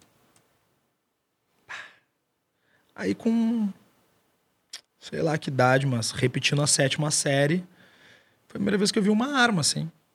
Na sétima série, né, cara? Sim, sim. Foi a primeira vez que eu apanhei de uma gangue, tipo de oito pessoas ao mesmo tempo. E aí fumando cigarro, e daí virando. uma- é, naquela época era moda ser maloqueiro, o Racionais estava estourado. Então o lance de ser maloqueiro era da moda. Aí eu entro no Piratini. E aí, cara, começa realmente a minha vida, eu, eu entrar num universo que eu jamais imaginei onde eu pudesse entrar, assim. Realmente no meio de gangues, assim, que, que tinham pessoas mais velhas, de 18, de 17, e eu com meus 14, 13, já fumando Malboro, tentando me impor. E mais uma vez eu chego num colégio como novato, como playboy, como não sei. Então, tipo, no segundo dia de aula, eu já arrumo uma briga com um cara que é o Victor. É o mesmo nome do, do meu amigo que, que faleceu lá na, na terceira série. E ele tinha todo o. Ele tinha sofrido um acidente quando era pequeno, então todo o pescoço dele era queimado. Aqui assim. E ele é um cara muito famoso no colégio. Então, eu, tipo, o cara do pescoço queimado. Tipo, ele já tinha uma coisa de mal, todo o pescoço queimado. E, tipo, queimado assim, não queimado vermelho. Com a pele Enrugado. enrugada, assim. Então ele já. e Eu, eu arrumo briga com ele, eu apanho de uma gangue, eu daí tenho contato com uma arma de verdade, assim mesmo. Nunca matei ninguém, tá, gente? Mas vejo arma na minha frente, assim. Isso pra uma criança pré-adolescente, isso dá um tilt na cabeça um pouco, assim. E aí eu comecei a viver com medo. Eu comecei a deixar de ser quem eu era do cara lá do colégio, do protesto, que bah! Então, as minhas ideias elas começaram a ficar enxugadas. Aí eu começo, eu começo a, a vinhas assim a, a me retrair dentro do colégio, sabe? Porque se eu fosse mais a fundo, cara, podia acabar morto ou atirando em alguém ou roubando, Sim, assaltando virando- alguém, Sim, é, se entregar pro meio totalmente. se entregar pro meio totalmente. E eu não queria aquilo. Mas eu, mais uma vez, eu tinha que fazer aquilo, senão eu não ia me enquadrar no, no que eu queria, que era sempre estar no hype. Na época lá, entendeu? Queria ser famoso, cara. E aí, e aí eu come, cara, eu começo a me retrair minha personalidade, Vinhas. E passo um ano muito conturbado, brigando, vendo coisas assim muito esquisitas que hoje eu teria muito medo assim ah, de pensar que meu filho pudesse estar em contato com isso. Eu acho que não tem mais isso hoje como era naquela época, tipo na sétima série as crianças, eh, não, eu digo, eu digo na nossa bolha. Na, na É, nossa cara, bolha, tipo, eu- sete anos, acho alguém com uma 22 num, na mochila, na sétima série. Dependendo do colégio, eu acho que sim, meu. Eu, eu, É, eu acho numa que. bolha mesmo. É, eu acho que sim, e até porque a velocidade da internet hoje em dia deixa os nossos muito É mais ligados do que. Eu acho que o, o risco ele é maior hoje em dia, por causa da internet. É. Mas aí, aí? começo a me retrair, mas começo a dar pequenos passos de uma reversão mais pro final do ano, onde meus braços começam a se ajustar um pouco melhor, porque eu fiquei com o braço muito grande, então eu ficava assim, o cabelo meio estranho, sabe? E, e ao mesmo tempo que eu andava com, com a galera do mal, na rua, tipo, os caras me assaltavam a torta e a direito, assim. Tipo, queria me roubar, me roubavam. Qualquer um, não, não tinha, nunca tive chance de revidar, assim. Na briga eu ia apanhar, com certeza. E, e, e quando no final do ano eu começo a, a, a ficar um pouco mais entroncadinho, assim, eu vou pegando o corpo, aí as minas já começam a se interessar em mim no colégio, no final do ano. E aí eu começo a brilhar devagarinho, sabe? Ah, pegou uma menina do colégio, pegou outra. Não, mas. Ficou com. Não. O uva? Angolão? Pegou. Não. Aí eu chego e falo com a minha mãe, converso com ela e digo, bah, mãe, tipo, abro. Ela sempre foi minha amiga, abro o jogo assim, falo. E ela via também, né? E, e aí ela fala: não, tá, beleza. Ah, mas tu tá de castigo ainda. Tu não vai voltar pro colégio particular. Não vai voltar. E aí me coloca num outro colégio público, que é o Tubino. Que aí já é outra coisa. Tipo, já é outro colégio, já é outra pilha no Petrópolis. Não que quem mora na Auxiliadora seja maloqueiro, mas o Piratini tinha uma coisa nos anos Sim, sim, 90, assim, ele era... Mas, é, mas ô, meu, é pra falar a real aqui, senão. não- É, não, é, não, ele tinha. é, gente, só maloqueiro brabo, entendeu? Arma, drogas, ah, racionais, pegando, rap e isso aí, briga, porrada, todos os dias, sangue, quebrar dente e tudo isso na sétima série, gente. Já, os caras eram muito à frente, assim. Ô, Johnny, só pra gente dar uma. A gente tem, vai ter mais uns 40 minutos aqui, Tá. 45. Então vou acelerar. E aí o que acontece, meu? Ah, É que as histórias são, são as melhores, assim, eu não devia ter me chamado. Aí. Bem capaz. Aí, aí eu vou pra esse colégio diferente, onde todo mundo é da paz, todo mundo é tranquilo, eu me dou com os nerds e pai, tudo certo. E aí eu tenho uma namorada. Aí, como, como eu já era meio playboy, assim, no, no colégio público, tipo, isso em 97, 98, 99, eu já tinha uma câmera de filmar em casa. Tipo, uma câmera fuder, assim. Era isso que eu ia te perguntar, quando é que a música, o, o vídeo, essas coisas começam a entrar na tua vida? Exatamente. Aí eu já tinha uma câmera. Aí, tipo assim, trabalho, vamos fazer com a minha câmera, vamos fazer em vídeo, apresentar o trabalho em vídeo. E aí começa essa minha ideia de, de querer produzir vídeo, entendeu? Querer realmente, através dos trabalhos de colégio. Então, ah, eu apresentava os trabalhos em vídeo, a gente apresentava já a fita gravada, editada de um, de um videocassete para o outro, assim. Caralho. Hack, pause. Então, já é uns trabalhos mais elaborados. E aí, cara, ãh, nessa época, assim, é, é, co- como eu comecei a ficar um pouco mais bonitinho, assim, eu comecei a ir no juvenil, aí comecei a namorar uma mina do Farroupilha, e eu era de colégio público e namorava uma mina do Farroupilha, e sempre teve essa coisa dos colégios na época, Claro. sabe? Então, bah, beijão aí, Deca. Hoje também é mãe de, mãe de família, aí a Deca, queridona aí, minha primeira namorada. E aí, cara, eu tô muito bem, assim. E aí termina o meu namoro. Eu fujo de casa ah, pra ir pra Imbé, fugido assim com 15 anos, 14, 14, 14, 14 anos. Eu fugi de casa um dia, porque eu não podia ir sozinho pra praia. Peguei um ônibus, fui pra Imbé e passei um fim de semana inteiro fugido de casa e meus pais apavorados atrás de mim. Pra ir ver a adega. Isso porque eu tava de castigo, eu não ia, não podia ir pra. Cara, daí, enfim, muitas histórias. Mas eu fiquei de castigo um verão inteiro, tá? E aí eu fugi de casa pra ir pra praia, pra ver minha namorada. E no último dia que eu tô fugido lá, quando meus pais descobrem onde eu tô realmente, porque eu inventei todo um plano e uma secretária eletrônica, eu tô aqui, eu tô lá, enfim. Nesse dia, a minha namorada termina comigo. Eu fugi pra ver ela, só que como ela tava com a melhor amiga dela, eu infernizei ela, porque eu queria ela pra mim, aquela coisa de sugar o tempo. Ela termina comigo porque eu tô afetando a amizade da melhor amiga dela. E aí, Vinhas, a minha cabeça, a primeira desilusão amorosa, ela explode. Minha cabeça explode, velho. E eu não sei o que fazer. O que que eu faço? Eu simplesmente entro pra dentro da MTV.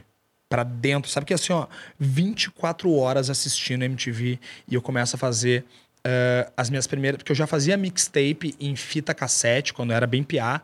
Eu já gravava do rádio e fazia as minhas mixtapes. Todo mundo fez isso. Mas eu começo a fazer mixtape, mixtape de clipe.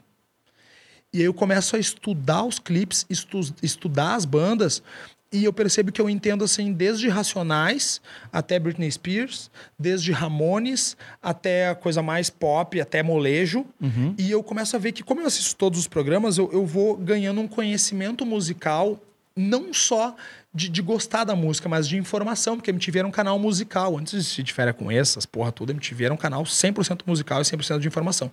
E eu começo a absorver essa informação. Imagina um cara que vê 24 horas, grava, revê tudo quando eu, tipo assim, eu tava uma enciclopédia da música em três meses, assim. Perfeito. E aí eu mando um VHS pra MTV, dizendo para eles que eles têm que me contratar. Porque tu era anos, o cara. Porque eu falei, gente, eu sei basicamente tudo de música que vocês põem hoje na programação e vocês têm que me contratar. E mandei pra MTV. Seis meses depois eles ligaram pra minha casa. eu tinha 15 anos me convidando para participar de um concurso de VJs que eles estavam atrás de uma pessoa para ser uma a nova cara da MTV Brasil.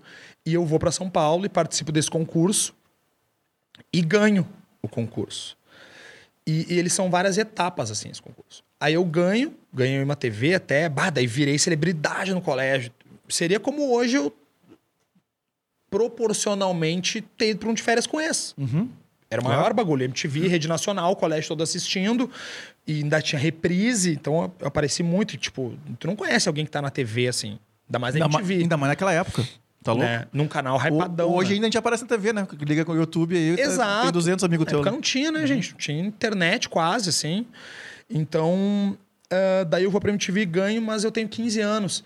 Então, acaba que no final das contas, apesar de eu ter ganhado esse concurso, eu não sou contratado pela MTV. Uh, eles fazem várias seletivas. Eu ganhei a minha seletiva, depois passei para a final. E na final eles acabam escolhendo alguém que é maior de idade que mora em São Paulo. Por óbvio. Por óbvio. Eu morava em Porto Alegre tinha 15. Mas aí. Eu tô famoso no colégio, mano. Aí tá pronto. E eu sou o cara do vídeo. E eu entendo de música.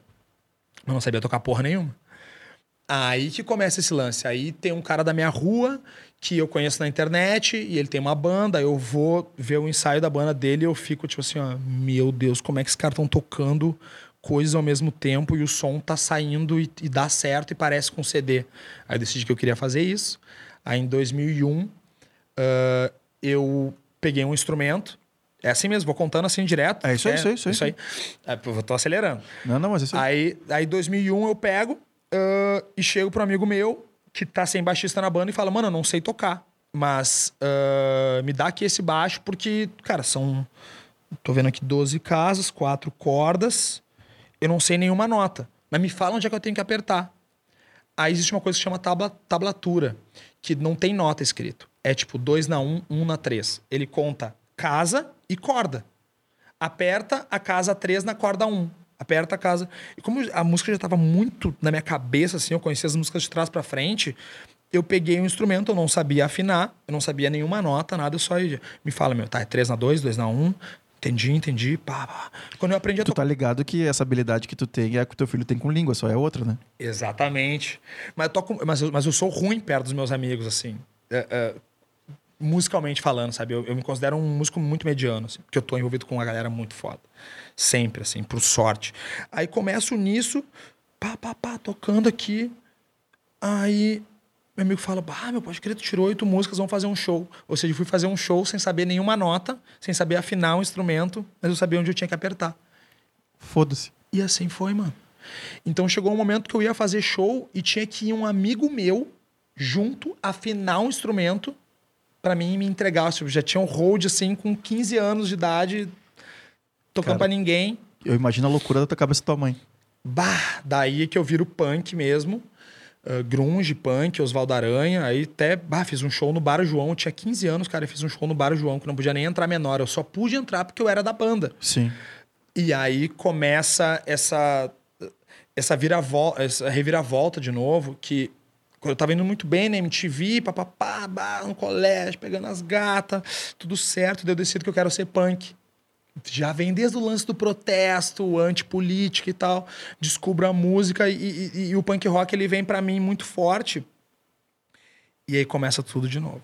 Eu vivo todo esse ciclo de novo. Eu brigo com a minha mãe. Tá fumando maconha. Tá fumando. Tá... Cheirando loló. Cheirando loló. Aqui não. Tipo, chegava com as minas de madrugada, assim, da Oswaldo na baia. Minha mãe corria as minas da Ah, baia. é, não. Lá em casa também nunca pôde. Não, e aí Namorada, depois de apresentado, e olha lá. Aí começa esse problema de, de, de novo com a mãe, com o pai em casa, e aí que acontece as mesmas coisas que tu também falou. Ah, tu quer ser punk? Tu sabe o que é punk? Tu sabe a ideologia punk? Sabe o que é anarquia? Eu vou te ensinar, então. A partir de agora, tu não tem mais direito a nada, a nenhum real, nem ficha de ônibus, nada. Tu quer ser punk? É do it yourself. Tu vai fazer por ti mesmo. Quer dinheiro? Vai arrumar um emprego. Tem 15 anos, só pode fazer carteira de trabalho. E me cortou tudo. Eu só poderia usar as coisas de casa que eram de uso comum. Tem comida em casa? Eu posso comer. Desodorante meu, eu não tenho. Mas posso usar o do meu irmão, posso usar o shampoo, mas não tinha nada, nem direito a roupa, nem direito a nada, nada, zero. E aí começo a essa busca pelo punk rock por de novo me autoafirmar, ser independente, arranjo um emprego. Aí começa o bagulho da música e nisso ao mesmo tempo essa habilidade com clipe e, de fazer as mixtapes e tudo isso vai acontecendo assim meio que ao mesmo tempo, mas a música principalmente tomando muita forma. E eu vou deixando essa coisa do apresentador, do comunicador meio de lado. Vou, vou indo mais pra música mesmo Perfeito. produzindo show- os meus shows punks, assim. Fechei dois lugares em Porto Alegre, assim, com a minha banda punk. Tipo, minha banda tocou e o lugar foi interestado depois de tanta gente, tipo, de ruir os... os, os- A estrutura. a estrutura, tipo, e a casa ter que fechar. Inclusive, fudi um lançamento da Fresno aí, porque a gente botou abaixo uma casa onde eles iam lançar o disco e tiveram que lançar o disco no corredor. Enfim, cara, loucurada e vai, vai, vai, vai, vai. Punk rock. Aí, do nada, eu recebo um convite do Bives, que foi comunicador da Pop Rock muito tempo. Luiz Gustavo aí. O Bives e de um jornalista que tocava na minha banda também. Eu sempre dei com a galera mais velha, assim, sabe? E aí, para produzir um programa de música dentro da Ubra TV. Que era uma emissora nova, que tava surgindo, que passava filme legendado, tipo, um canal aberto, que era todo meio bagunçadão, assim. Tipo, o master do canal, o cara que botava o canal no ar, tinha 16 anos, e a gente fumava bagulho escondido dentro da, da emissora meia-noite, assim. Era uma coisa muito louca. E aí eu começo a produzir esse programa como produtor mesmo, eh, de atrações, de, de conversar com a atração, convidar, buscar, tá ali nos bastidores. E do nada, um dia, conversando com alguém, eu conto essa coisa da MTV. Daí me diz, ah, Johnny, mas tu tem perfil mesmo, cara. Tu podia apresentar um programa aqui. Aí eu falei, ah, É. como assim? Podia. tu- Mas, é sério? Pô, vamos fazer um piloto, cara. A gente tá procurando um apresentador para um programa de cinema, onde a gente vai falar sobre os trailers e a pessoa tem que dar. Deu, pô, mas como assim? Cinema? Eu adoro cinema, meu manjo tudo de cinema. Bah, não, como assim? Aí os caras me chamaram para fazer um teste. E justamente essa volta dá quando eu vou pro estúdio com o diretor. E aí tô fazendo o teste ali, faço o teste. E quando encerro o teste, ali por umas 7 horas da noite, as brutas, o que tu gravava em fita, na, época era fita, não era digital ainda. Ela ia para um editor, que já era minha amiga na época e tal. E foi lá para editor. E eu falei, bah, é, o nome dela é Virgínia, quem me ensinou a editar. aí. Virgínia Casa Nova. E aí a mina me fala assim: Ah, Johnny, pois é, tu- pode capturando a tua fita mesmo, o teu teste a mim? Eu vou editar rapidinho teu piloto, depois que eu terminar aqui de editar um negócio. Eu falei, não, mas, mas se tu quiser, eu já posso tu me ensinar, ó, corta aqui, pá, e faz isso aqui, pá, e assim que corta. Ah, pode crer. Daí peguei minha fita, comecei a me ver já meu teste, editei o meu primeiro piloto. Eu editei sozinho meu primeiro piloto, com ela me dando feedback, assim. E, e ela foi embora e eu passei a madrugada toda lá. E bah, já aprendendo, já indo por mim. Fiz o piloto, foi aprovado. Virei apresentador. Aí eu tô no ar, na televisão, diariamente. Ah, como era um Drops, meu programa, um Drops de três minutos, passava muito. Era calhau. Então meu programa entrava quando tinha espaço na grade. E tinha muito espaço na grade. Sim, sim. Aí eu TV nova. aprendo a editar, tô apresentando, tenho uma banda também ao mesmo tempo e tudo começa a acontecer ao mesmo tempo. Aí fico um tempo na Obra TV, Aí, posso falar aqui tudo mesmo, né? Vou falar. Aí, seguinte, eles demoraram para fechar minha contratação em carteira assinada. Eu tava lá como assistente de produção e era apresentador. E aí eu já, né, falei, ô galera, sou apresentador aqui, ó. Minha carinha vocês estão usando aqui, cara. Eu também sou editor, eu trabalho de madrugada. Eu tô aqui como assistente de produção aqui. A minha carteira que tem 800 conto aqui, ó. Vamos ajeitar isso aqui. Aí os caras, não, vai lá, faz um FEPLUT, forma em rádio, precisa ser formado em alguma coisa. Aí me formei em rádio Peguei o registro e os caras demorando, demorando, demorando para assinar minha carteira. Processei Ubra TV. ah, o cara é um monstro. Ganhei. Sim, óbvio que é trabalhista. Óbvio. Peguei o dinheiro trabalhista, montei minha produtora. Basicamente foi assim que eu cheguei. Aí eu descobri que dá para ganhar muita grana trabalhando nos bastidores. Aí logo de cara, já por questão da criatividade, de, de ser uma cara da TV já, consegui convencer lá o, o Pablo Rocha da Noise. Obrigado, Pablo aí, Pablito. E consegui convencer o Gil do Sibenberg, o que na época era um dos donos da gangue aí, que eu podia fazer toda a programação da gangue com as ideias loucas da minha cabeça, misturando os programas, as referências. Então, eu, eu criei uma web TV, isso em 2008. Criei uma das primeiras web TVs que a gente teve aqui em Porto Alegre, assim. E todos os programas eram, tipo, meio que ideia da minha cabeça, uma ideia maluca minha. Num dos programas eu botava a minha banda para tocar no colégio, entrevistava as pessoas no colégio. No outro eu botava uma máscara de porco, fazendo piada de mim mesmo, nariz de porco. Uma máscara cortada de porco, assim, tinha só o nariz, as orelhas. E era o programa Chutando Balde, onde eu ia nas festas e era, tipo, meio pânico, meio CQC. E eu jogava as pessoas no chão, levava peixe cru e dava nas pessoas, o negócio enlouquecia, me atirava no lixo, fazia umas paradas assim. E, cara, para quem tá ouvindo isso não, e não é da nossa idade, mais ou menos assim, isso era muito comum, essas coisas assim. Cara, acho que o, o grande, o último grande foi que era do Pânico, que hoje tá na Globo, Sim. o Prateado. Isso, exatamente. Fazia coisas. Era tipo isso. Isso aí. Era tipo isso. E então, tipo, bah, já muito novo, assim, recém-equipamento comprado, já tinha um contrato com a gangue, um contrato alto, assim, tipo, quase 10 pau. Em 2008. Hum, tá louco. Bah, na mão de um o, doente que nem eu. 10 pau até hoje em dia já, é, já é grana. Já é grana lá, então, que nós não tinha. E daí foi aí que eu comecei a me.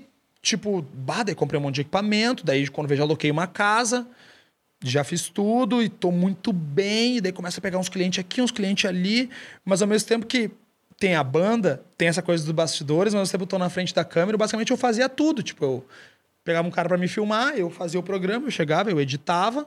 Sim, não dormia nunca. Eu vendia. Fazia show. Eu ia nas reuniões, fazia show, tudo ao mesmo tempo, encaixando uma coisa na outra. Eu ia fazer o show, mas eu já descia do show e gravava o programa. Então, nisso começa uma conexão muito forte com vários artistas nacionais da época, que era o Forfan, Fresno, NX0, essa galera emo, Restart. Começa a conhecer algumas dessas, dessas galeras pelo Brasil. Aí começa a trabalhar com o Planeta, começo a, a direto estar tá credenciado no Planeta para trabalhar lá. E, e a banda vai crescendo e vai dando certo. Eu toquei em duas bandas de rock barra emo que foram um pouco mais relevantes. Ao todo eu toquei em umas 15 bandas na minha vida, assim. Mas teve duas que foram bem marcantes, assim, que é a Keepers, que era uma banda pop punk, assim, mas hum, poderia ser emo, mas não, não era choradeira, era feliz. Rap rock. Mais similar a um Restart, a um Cine, uhum. que bombou bastante, assim. Uh, já tinha de público 400 cabeça pagante para ver o show, só música própria. Depois eu toquei na Drive, que é uma banda que bah, estourou muito, assim. Tipo, abriu o show da Avril Lavigne, abriu o Jonas Brothers, tocou Caralho. na Atlântida há muito tempo. A Drive... Esperei o tempo... Ah, tá bombado. Se vocês botarem no YouTube, vocês vão ver que tem muitos milhões de views lá no, no clipe lá. Então, começa essa, essa, essa convergência toda... E, e, eu tô muito bem nessa, nessa parte rock, nessa parte emo, tudo tô... Sabe a vida perfeita? Jovem, com dinheiro, uhum. fumando bagulho bom, comprando instrumento. Tava demorando. Eu era o tipo dos meus amigos, assim, sem ter aporte dos coroas, sem ter aporte de sim, grana dos coroas, que ganha, várias vezes ganham apartamento, carro, pá. Mas, tipo assim, sozinho, 100% independente, eu era o mais bem sucedido de todos os meus amigos, assim. Aí eu tive uma ideia. Ah, sempre a gente tem umas ideias maravilhosas. Aí eu tive uma ideia. Eu já fazia muita coisa, eu falei, cara, Cheguei pro meu sócio e falei assim: Mano, nós somos fechados com os caras do Forfã. E é a melhor banda de Porto Alegre. Só que estão fudendo o Forfã. Estão fudendo. Por quê? Porque os caras trazem os caras aqui para Porto Alegre, fazem um show do Forfã, só que antes do Forfã fica tocando funk, tem atração de funk, mistura com umas bandas emo, nada a ver, já estão chamando o Forfã de emo, e Forfã não é emo, e a gente tem que acabar com isso. Só que detalhe, a produtora que fazia esses shows do Forfã, que detinha o contrato a cada 45 dias, 90 dias fazia pelo menos um show com eles, era New Fever, que era a maior da época. E eles eram meus clientes. E aí, cara, eu chego pro dono da New Fever uh, e falo o seguinte, ó, mano, ó, eu vou fazer um show do Farfã. E ele disse a mim, tu não vai? Eu falei, não, eu vou. Aí começa a rebeldia, Uhum. aquele lance. Eu falei, não, vou, cara, eu, eu vou e eu já fechei contrato com eles, mano. Ah, é? Tu fechou contrato com eles? Eu falei, fechei. Não é que os caras foram até o Rio de Janeiro conversar lá com o produtor. E, e o produtor chegou lá e falou: É, realmente, a gente tem um contrato com o Johnny a gente não pode fazer shows durante 30 dias em Porto Alegre. E eu, bah, muito feliz, eu vou produzir um show para 4 mil pessoas na Casa do Gaúcho, loquei a Casa do Gaúcho, fiz Open Seva. Cara, um monte de apoio, a gangue botando grana, mais não sei quem botando grana, já umas pessoas vendendo ingresso e o bagulho, assim, dando uma movimentação boa. Eu falei, "Bah, agora vai ser a virada da minha vida, cara, porque agora eu vou fazer nesse show aí, sei lá, 40 mil de lucro e ag- agora não. Ah, agora! E aí eu recebo a notícia de que, tipo assim, eu tinha bloqueado 30 dias em Porto Alegre, eles não podiam fazer show e a galera da New Fever foi lá e comprou um show deles. Só tô falando, tá? tá posso seguir falando assim? Óbvio que pode. Tá. Então a galera foi lá foi até o Rio de Janeiro e viu o contrato que eu não podia fazer show durante 30 dias e comprou um show 31 dias depois do meu, do Forfã. E pegaram mais Cone Crew, Projota, sei lá quem eram as atrações na época. Sim, sim, só pra acabar com o mercado. Pegaram, assim, todas as bandas da época e fizeram ingresso a mesmo valor do meu e colocaram 200 promoters em colégio vendendo. O que aconteceu? As minhas vendas do show pararam, estoparam. Galera pedindo para devolver ingresso, que é no outro, né? Um mês depois, tudo pelo mesmo preço. E aí esse cara, que é o Biju, que até a galera conhece aí, talvez alguém que esteja vendo a NFI, falou, mano, tu vai, vai te fuder. Agora tu vai te fuder. Tu, tu não me ouviu, a gente vai te quebrar. E eu quebrei. Aí eu perdi meio que tudo que eu tinha de dinheiro. Eu perdi em um dia, basicamente. Briguei com o meu melhor amigo, que era meu sócio. Desfiz a empresa, tive que vender todos os meus equipamentos. Eu morava numa cobertura no Teresópolis, ali, num duplex. Tive que entregar. Eh, vendi todos os móveis. Acabei me separando da minha mina da época. Tu sabe quando tudo começa Claro a que ruir? Claro que sei. Sei bem como é que é. E aí loquei um quartinho no Petrópolis ali, aquelas casas de estudante. Loquei um quartinho, sem nada, sem grana. Fudido, mas tipo, tinha um relacionamento bom já, mas sem equipamento, sem nada. Zero. Só com a roupa do corpo. Mais nada. Tipo, foi tudo. TV, sofá. Sabe que assim, o cara vender absolutamente Mas, tudo mas pagar é, a dívida? É, teu comprometimento também com as pessoas, né? De onde que Total. tem muita gente no. Acho que em qualquer. Hoje em dia eu falo em qualquer mercado. Porque eu sofri muito com aprendendo o que eu não queria ser como empresário do entretenimento. Meu, tem uma galera que simplesmente, pô, eu tô devendo, meu, Vitinho, te vejo, nem te atendo mais. E foda-se o É, Vitinho, tá ligado? complicado, E a, né? e a quem tem índole, disse, meu, vou zerar aqui, vou pagar todo mundo que eu puder. Pelo menos um pouco eu vou pagar, mas eu vou me fuder, não vou fuder o cara que confiou em mim, né? Não, e, tipo, quem tinha. Na hora do aperto, quem emprestou a grana pra pagar as coisas foi, tipo, a minha segunda mãe, que era a mãe do baterista da minha banda. Lá, foi lá e aportou uma grana, 10 conto, 20 conto, entendeu? Tipo, casou aqui, mais uma casou ali, mais uma casou aqui. Eu perdi muito dinheiro. E aí, cara, eu sem nada, fudido, mas com relacionamento. Falei com o Gabriel R, que vocês conhecem bem aí. E disse, ô, mano, ah, pô, né, tu sabe, se precisar de vídeo aí, alguma coisa, né? Ele tava montando um projeto na época, eu falei, meu, eu faço vídeo, sabe? E aí ele pegou e me indicou pro Band, Pedro Band, que tinha Guadalajara Formaturas na época. Só que tipo, eu já fazia publicidade, eu já fazia hum, coisas grandes, assim. E quando eu vendia minha empresa, ah, ninguém sabe disso, hein? Mas quando eu vendia minha empresa, eu assinei um contrato verbal com meu sócio dizendo que como ele ia me pagar à vista o valor da minha empresa, eu venderia todas as minhas cartas, minha carta de clientes para ele e com a, a condição de que eu não atuasse no mercado publicitário durante um ano, porque se eu vendesse a empresa, se eu vendesse tudo, mas eu continuasse atuando, os clientes saíam da produtora e iam pra, comigo para onde eu tivesse. Eu já tinha relacionamento. Sim, dizer, sim. Trocou o nome da minha produtora, essa aqui. Então eu perdi todos os meus contratos mensais. Vendi para ele. E aí eu não podia trabalhar no mercado publicitário, né? Tinha que honrar a palavra. E daí ele falou: Eu conheço um cara que tem uma Guadalajara, aí, o Pedro Band. E aí, bah, vou contar essa história, que essa história é muito foda. Aí, aí liguei, falei, pá, daí cheguei lá, cara a cara com o Band. E aí, meu? Daí eu falei, e aí? Daí eu falei pra ele, meu, sou o pica. falei pra ele, meu, eu faço vídeo assim, assim. Eu falei, meu, vocês estão fazendo tudo errado, velho. Vocês estão fazendo tudo errado, meu. Esses vídeos são muito ruins, brother. Tipo, não é assim que essas câmeras de ombro, assim, pra ir gravar a formatura, só dá pra fa- usar na transmissão. Quando é na, na, na solenidade, tudo bem, tem que ser câmera broadcast. Mas hoje em dia, tu vai gravar um, um churrasco da formatura, tu, vai- tu tem que ter uma câmera menor, uma DSLR, uma câmera de foto. Nem existia Sony ainda, essas coisas que todo mundo usa. Tem que ser uma câmera mais ou menos assim.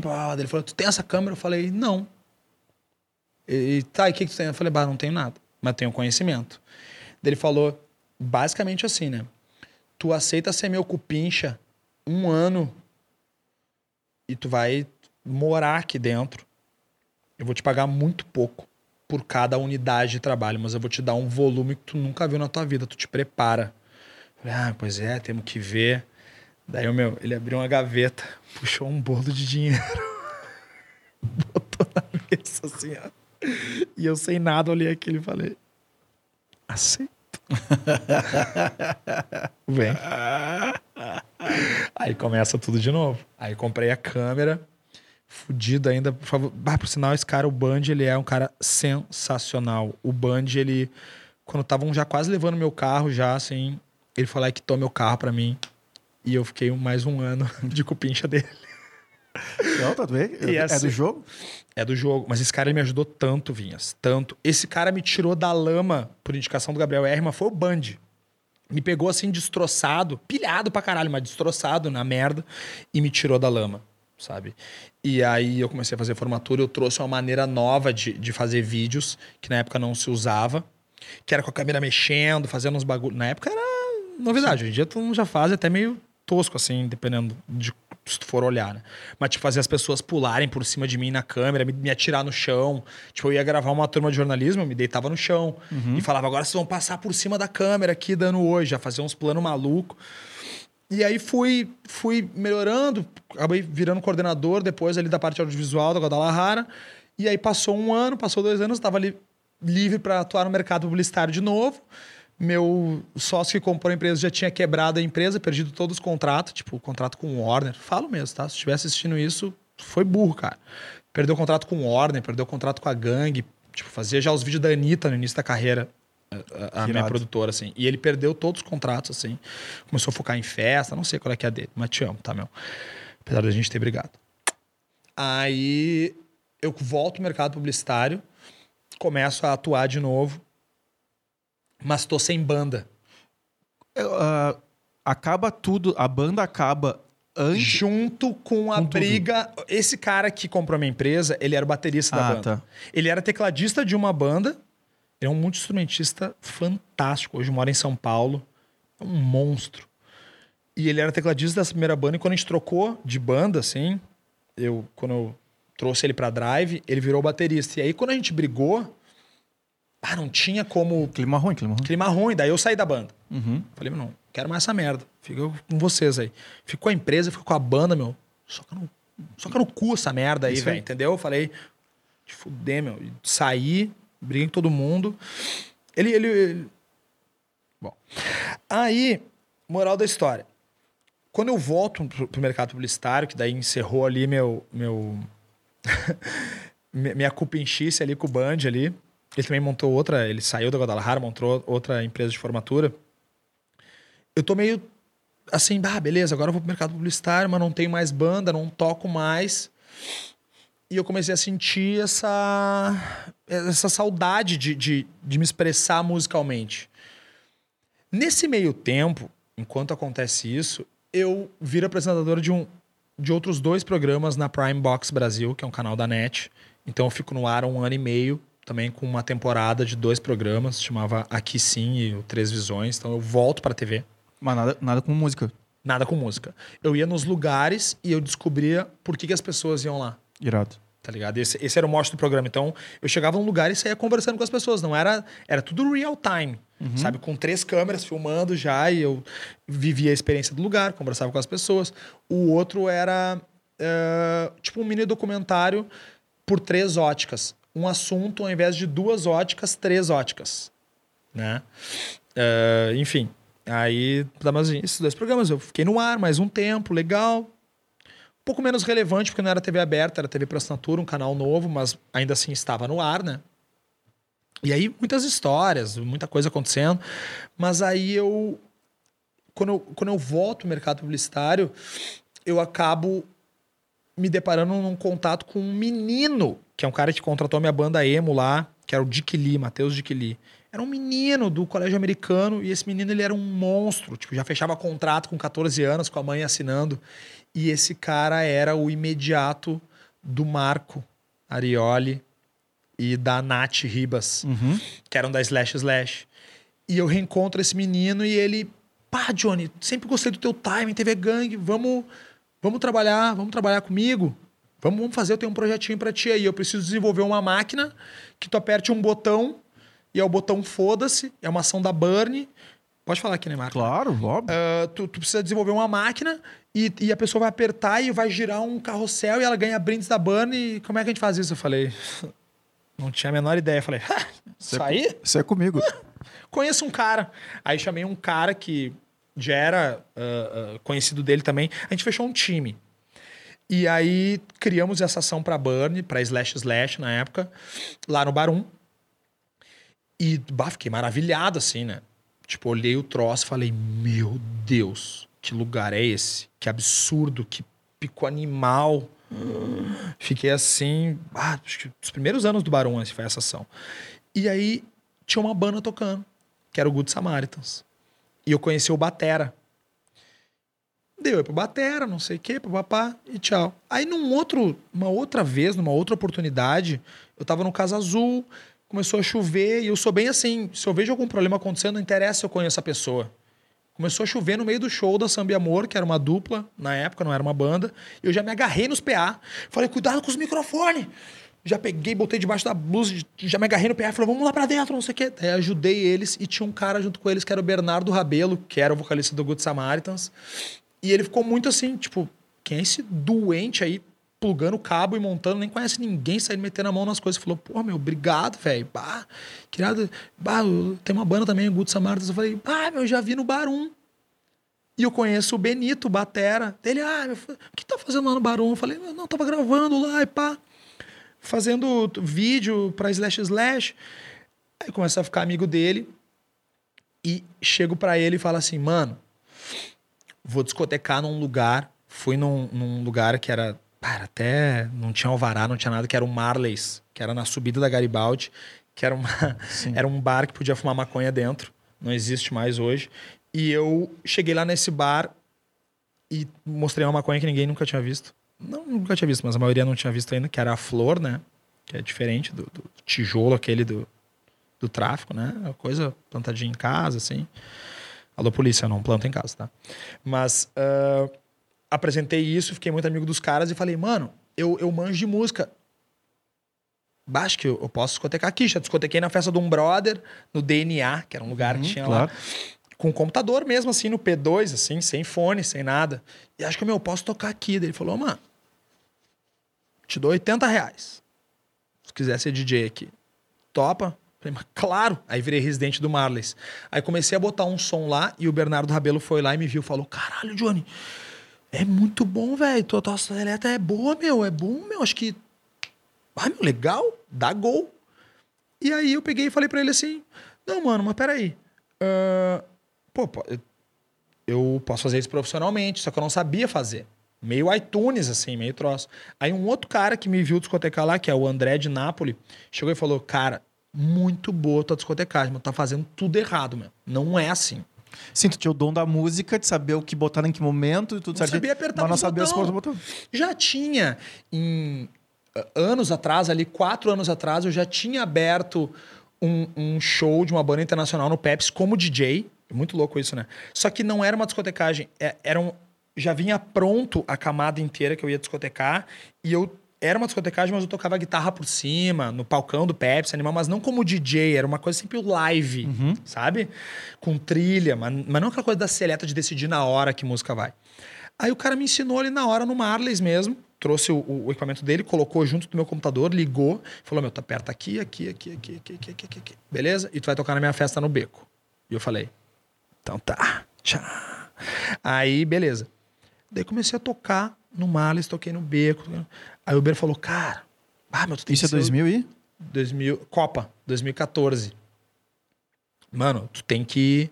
Ah, meu, tu tem que ser o DJ do show do Samaritans, velho. Porque, meu, irado, animal. Eu falei, pô, Berezinho.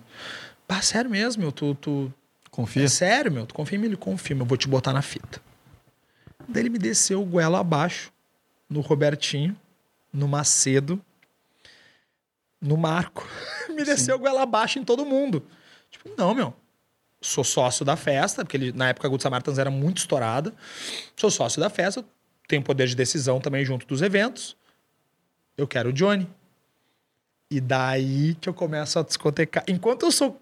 Enquanto o Marco é meu cliente da Slash Slash, tipo, já fazendo os trampos a full, com o Dick Lee por trás. Eu nem conhecia o Vico, nem conhecia o Macedo, não conhecia ninguém, nem o Robertinho. Todo mundo meio junto ali, mas eu não sabia quem eram Sim, eles. cada um cuidando de uma ponta. Cada um cuida de uma ponta. E aí, quando vê, eu começo a lidar. E eu não sabia, eu começo a lidar com a outra ponta. E os caramba, não, o cara que vai filmar, meu? Te decide, velho. Tipo, não, mano, tu, Filme. tu já tá fazendo o vídeo, mano. Não. DJ, meu, tá louco? DJ? Não precisa tirar esse louco. Só que eu toquei uma, duas vezes, toquei no embarcadeiro, toquei goela abaixo no Barum, e aí a galera gostou. O Emiliano gostou, aí começaram a me bucar, me bucar, aí conheci o Macedo, aí conheci o Robertinho, aí comecei a desenvolver uma relação. Quando vi, eu tava já de residente de uma festa do clube. Quando vê, daí já peguei residente no Barum. Quando vê, daí fiquei fechadaço com o Macedinho. E muito fã dele. Quando vê o Macedo, começa também é, para outros lados não musicais e produzir coisas audiovisuais e me chamar. Quando vê o Macedo, me põe no planeta. Quando vê, eu conheço um outro cara de um outro cliente. Quando vê, eu tô fazendo tour na Califórnia. É verdade. Aí quando vê, eu tô fazendo três turnês na Califórnia. Quando vê, eu tô com dois planetas nas, nas costas. E aí vem a pandemia. Aí o que aconteceu? Quebrei de novo. e começa toda a história de novo, velho. Toda a história de novo. Aí quebrei. Quebrei, meu. Quebrei ano passado. Posso falar aqui, né? Gente, pra quem é, pra vocês terem uma ideia, eu sou DJ, tá? Eu não sou um DJ de tamanho nacional. Apesar de ter feito ah, já três turnês na Califórnia, eu sou um DJ regional, me considero, tá? As pessoas me conhecem no interior, já toquei no Rio de Janeiro, já toquei em outros lugares, legal. Mas eu me considero de um porte regional. O meu prejuízo na pandemia com discotecagem está em torno de 200 mil reais. É muito dinheiro. É muito dinheiro. Muito dinheiro. E aí quebrei. E agora, com a volta das coisas progressivamente, eu tô voltando e as coisas estão voltando a, a, a, a, ficar de Se um- organizar. se organizar, entendeu? Porque eu, eu percebi na minha vida, e isso acho que fica para quem para quem tá aqui hoje assistindo aí, seja que dia for. Gente, é uma coisa, se eu tivesse que dizer alguma coisa para vocês, deixar um ensinamento, a primeira coisa é que assim, tu não precisa ser uma coisa só. Tu não foi nascido uh, tu não foi, não foi feito, não nasceu uh, para ter limitações. Se tu dá conta, se tu pode ser mais de uma coisa, se tu pode ser pai, se tu pode ser empresário, que são coisas completamente diferentes. Tu pode ter mais de uma profissão e fazer ela com excelência. Uh, e eu nunca consegui decidir o que eu queria ser. Eu queria ser várias coisas. Eu queria ser pai, sempre quis ser pai. Eu queria ser filmmaker, eu queria ser apresentador, estar na frente das câmeras. Eu queria ser DJ, eu queria ser músico. Hoje em dia eu faço tudo. E di- disso tudo que tu. ah, dessa história, meu. Ah, desculpa, falei, falei, falei. Tu não consegui nem dar espaço pra tu falar, mas aqui é mas não, mas aqui coisa. é pra tu. Exatamente é pra te falar, meu. É, é pra galera ouvir a tua história. A minha história já ouviram 200 vezes. Ah, é pra tu O que que tu... Tá, meu. Quero...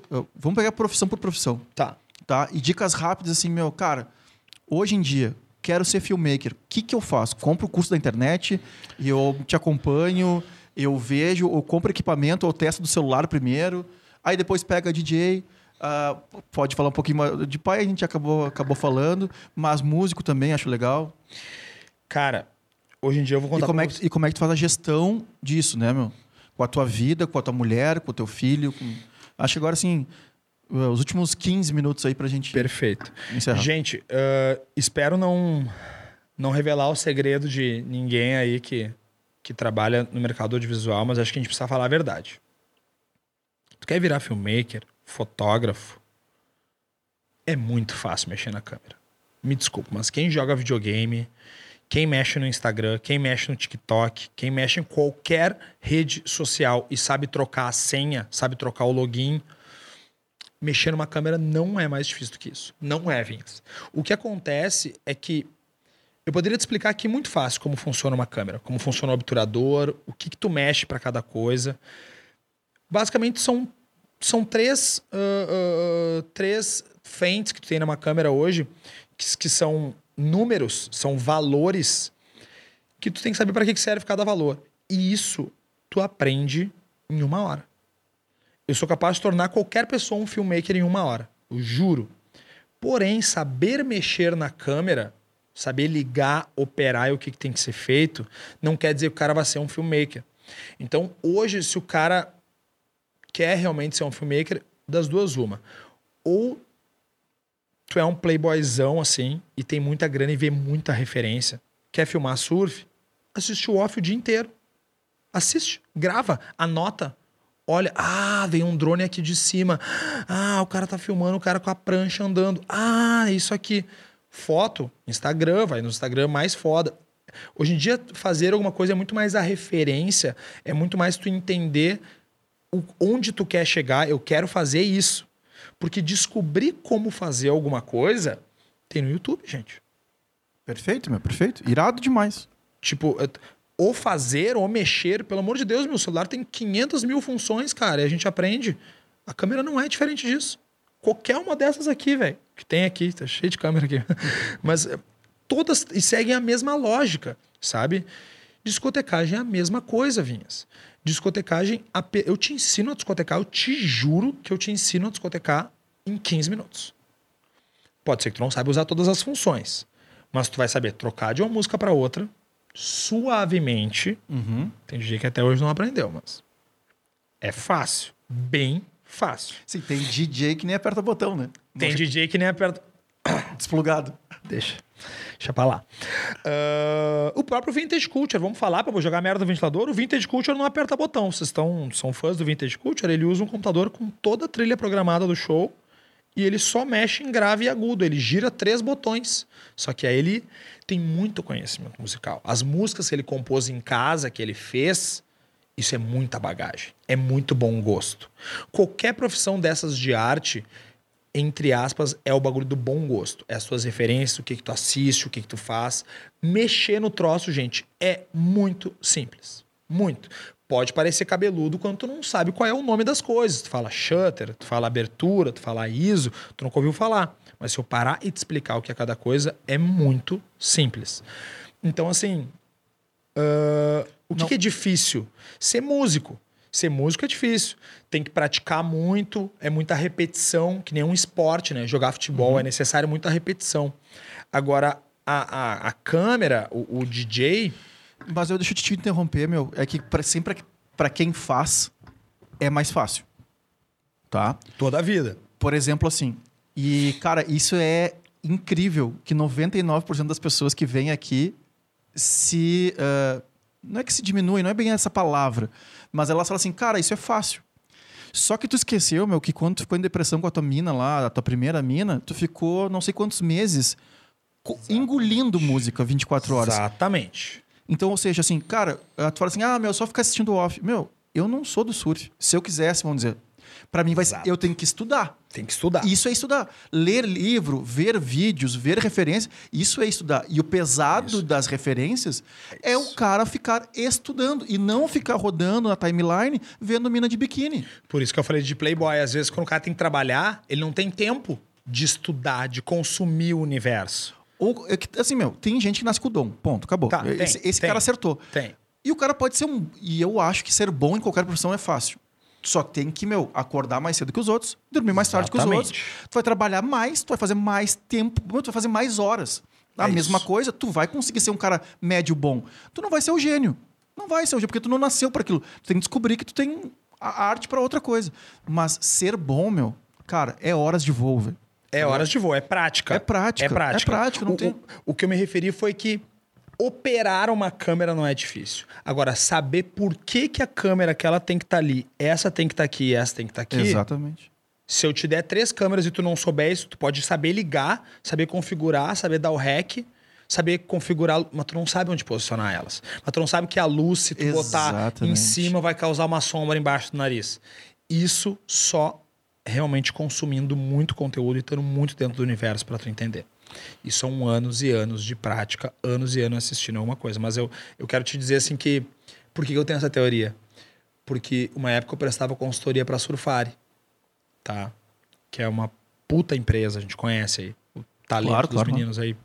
Inclusive, a gente acabou perdendo o Zuki aí de, de forma muito prematura, que era um dos sócios, mas eu prestava consultoria para eles. Por quê?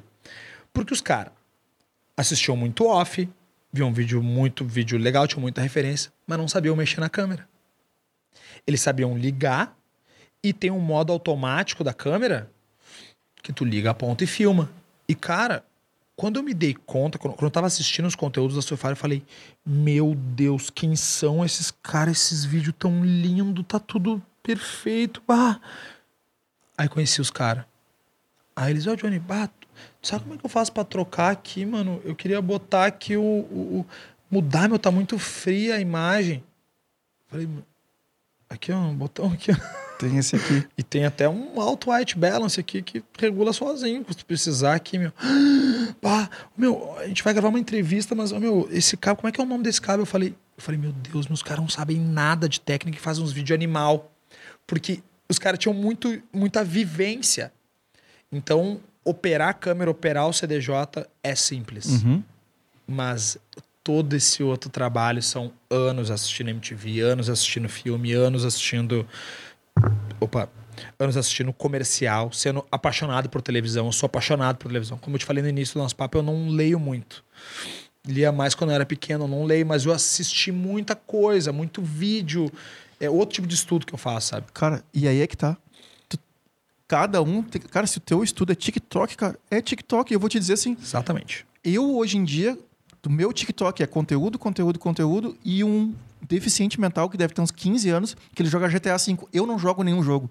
Mas é que ver ele jogando o GTA V, aquele um minuto que passa, agora tá até três, eu acho. Aquilo ali é a minha, assim, tá, meu, conteúdo, conteúdo, o cara ensina a usar não sei o quê, aí tem empresa, muito empresário no TikTok já, não sei o quê, tarará. Meu, e aí tem um retardado mental. E aquilo disse, ah, meu, tá, agora eu vou aliviar o meu cérebro. Aí eu vejo que ele é retardado mental. Cara, mas é isso aí. Cara, eu estudo no TikTok, eu estudo no livro, eu estudo. Tu tem que aprender aonde tu tá. E nem todo dia é dia de ler livro ou de ver vídeo. Tem dia que é ver TikTok. Tem dia que não sei. Exatamente. Só tem que focar naquilo. O que- conhecimento ele tá aqui, né? O conhecimento ele tá aqui, ele tá é um pouco de osmose, tu absorve ele por osmose, sabe? Só aqui já, já tem um conhecimento, sabe? Eu, eu- certamente eu, eu vou comprar um troço desse aqui, com o microfone que prende. Porque eu já vi isso milhares de vezes, já encostei, mas nunca passei duas horas Sem- com essa comodidade, sabe? Eu uso um Sim. tripé hoje em dia. E eu trabalho com audiovisual desde 2005. Isso aqui é um troço simples, entendeu? Mas eu tô vendo agora aqui, eu falei, preciso de um desses. É assim que, eu, é assim que eu vou ficar mais, mais confortável produzindo. Exatamente. Meu, Johnny, muito, meu, muito obrigado por compartilhar, meu, por te abrir tanto, né? E eu, e eu realmente, assim, meu, gerar conteúdo é uma pica. É um trabalho do caralho. E eu, graças a Deus, hoje em dia eu invisto dinheiro, né? Porque não tem como eu fazer tudo que sai. Uh, mas eu tô muito feliz, meu, porque tem vezes que eu, que eu tô sem saco, tá ligado? Tipo assim, tô com mil outros problemas dessas empresas que estão passando os logos aí e tal.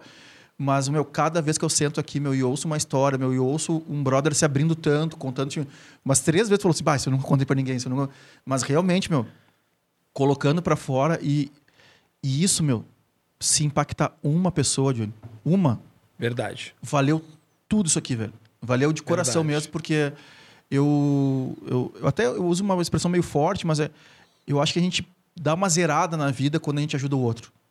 Sabe? Quando, a gente, de, uh, quando a gente para e dá tempo, né? Dinheiro, óbvio que tem que ter dinheiro para ajudar, é muito legal tu poder ajudar alguém financeiramente e tal, mas tu ajudar com conhecimento, meu, com tempo, ouvindo, eu acho que é mais uh, enobrece um pouco mais esse, esse, essa transferência de, de conhecimento, de ajuda, né? De, de carinho. Então, meu, por ter feito isso também junto comigo aqui, cara, de coração, meu, muito, muito obrigado mesmo. E em breve estaremos no canal do YouTube e no Spotify e Deezer. Ativa o sininho. É, gente, minha consideração final. Eu tenho uma consideração é, final. Não, agora é um beijo pra Xuxa. Então, gente, esse lance sobre passar o conhecimento é. Passem o conhecimento, gente, sobre qualquer coisa que vocês tiverem. Às vezes é uma promoção num lugar, às vezes é um jeito de emagrecer, às vezes é uma oportunidade. Eu acho que passar o conhecimento para frente, não ter medo de passar o conhecimento para frente. Eu sempre ensinei as pessoas à minha volta a mexer na câmera e os segredos do audiovisual, porque é mais simples do que realmente parece. É preciso muita prática, muito estudo, sim, mas eu digo básico, aquele primeiro empurrão, aquela coisa motivacional. Já ensinei algumas pessoas. Desculpe interromper na tua, na, na tua fala, mas só para a galera saber, quem me incentivou a começar tudo isso aqui foi o Johnny. Ele disse, tá, meu, olha só, compra esse microfone. Aquele que eu já, eu já mostrei aqui para quem, quem segue, né? É um microfone pequeno, pequenininho, assim, que eu conecto aqui no celular e eu comecei a gravar assim. E o Vico eu gravei assim, o, o, mais dois amigos eu gravei assim, e depois foi crescendo, comprei material, comprei mesa, e o Johnny foi o cara que exatamente isso, meu. Ele não falou assim, ah, meu, Vinhas, me contrata e eu gravo para ti. Não, não, não, ô, mano, compra esse aqui, me mandou link, meu, usa assim, tarará, então é exatamente é, eu, isso. Eu falei para ele primeiro, vê se tu gosta, né? Pega um microfonezinho simples, o mais barato que tiver, mas que pelo menos vai dar o que tu precisa, né? Um pouquinho melhor do que gravar com o celular. Era, era um passinho à frente do que deixar o celular assim. Uhum. Né? Tu deu pequeno. Eu falei, cara, se tu gostar, daí tu vai evoluindo. Vai pegar quando vê dois microfones, vai pegar uma mesma. Mas primeiro é para começar pequeno, cara. Gastando pouco. Assim. E hoje é possível o cara ser um filmmaker de celular. A gente vê aí o Igor, que é puta referência. E é um filmmaker de celular. Uhum. E até hoje eu aprendo com ele. Sabe como fazer as coisas rápidas, sabe? Como entregar um material em 15 minutos. Uhum. Coisa que é inviável para um filmmaker hoje gravar. Editar. Mesmo same day, o cara leva no mínimo 30, 40, 50 minutos ali editando para editar um vídeo na mesma hora que o evento aconteceu, né? O cara faz em 10. E fica lindo. Sim. De celular. É outra linguagem, mas lindo. Talvez até mais orgânico e, e, com mais re, boa receptividade naquele momento do que um vídeo mega produzido, porque cada vez mais as redes sociais querem o orgânico. Né? Mas o que eu queria dizer, gente, vamos passar o conhecimento para frente, gente. Seja sobre o que for, não guardem o conhecimento para si. Não guardem. Alguém quer aprender uma coisa, abre uma oportunidade, ensina, troca. E entre profissionais também. Não se pode esconder o jogo. Eu sei que a Combo abre muito, conversa com muita gente acaba ensinando muita gente. Eu vi, eu entrevistei esses dias o Gui que é um cara que trabalha com vocês, e ele me contou, tipo, cara, eu saí assim dos eventos ali, primeiros que eu fiz a combo, com know-how para atender quem eu quiser. Isso aí, exatamente. Porque isso. eu vou pegando, eu vou. Então, vamos passar o conhecimento para frente, gente. Vamos passar desde do, do Egito, da Mesopotâmia, desde que a gente recebeu aqui a visita dos Anunnaki, tá? Nós somos híbridos, tá? Nosso DNA é metade. Metade não, mas. Boa parte ele é humano, o Homo erectus, e o nosso salto de evolução ele vem a partir da do estupro de alienígenas ah, perante a, tá. a, a, a, seres humanos lindos, ere, uh, erectos, mulheres que eles se apaixonaram e foi essa cruza que nos tornou Homo sapiens. E o que, que eles vieram? Vieram para cá, nos escravizaram, fizeram a gente garimpar ouro, construir uh, coisas gigantescas como pirâmides e outras coisas uh, para louvar eles. Mas o que, que, eles nos deram? Conhecimento. Ou vocês acham que os, os, egípcios sabiam todas aquelas coisas que eles sabiam como? Cara, eu tô contigo nessa aí, viu? Eu defendo isso aí. Entendeu? Procurem aí. Enki e Enlil, com K, a história da humanidade. E já começa assim, passando conhecimento. São pessoas, seres de luz, alienígena, anjo, chama como quiser. Os caras chegam aqui nos escravizando, mas passando conhecimento. Ou seja, tudo é sempre o ciclo ele sempre acontece, desculpa, desculpa. O ciclo ele sempre acontece de novo, de novo, de novo, que nem minha vida aqui, que é sempre esse ciclo, ele se destrói, começa, se destrói, começa, e é a mesma coisa, o conhecimento está aí. Escravos nós já somos do capitalismo, então basicamente vamos passar o conhecimento para frente, basicamente nós somos ETs, basicamente todos são alienígenas.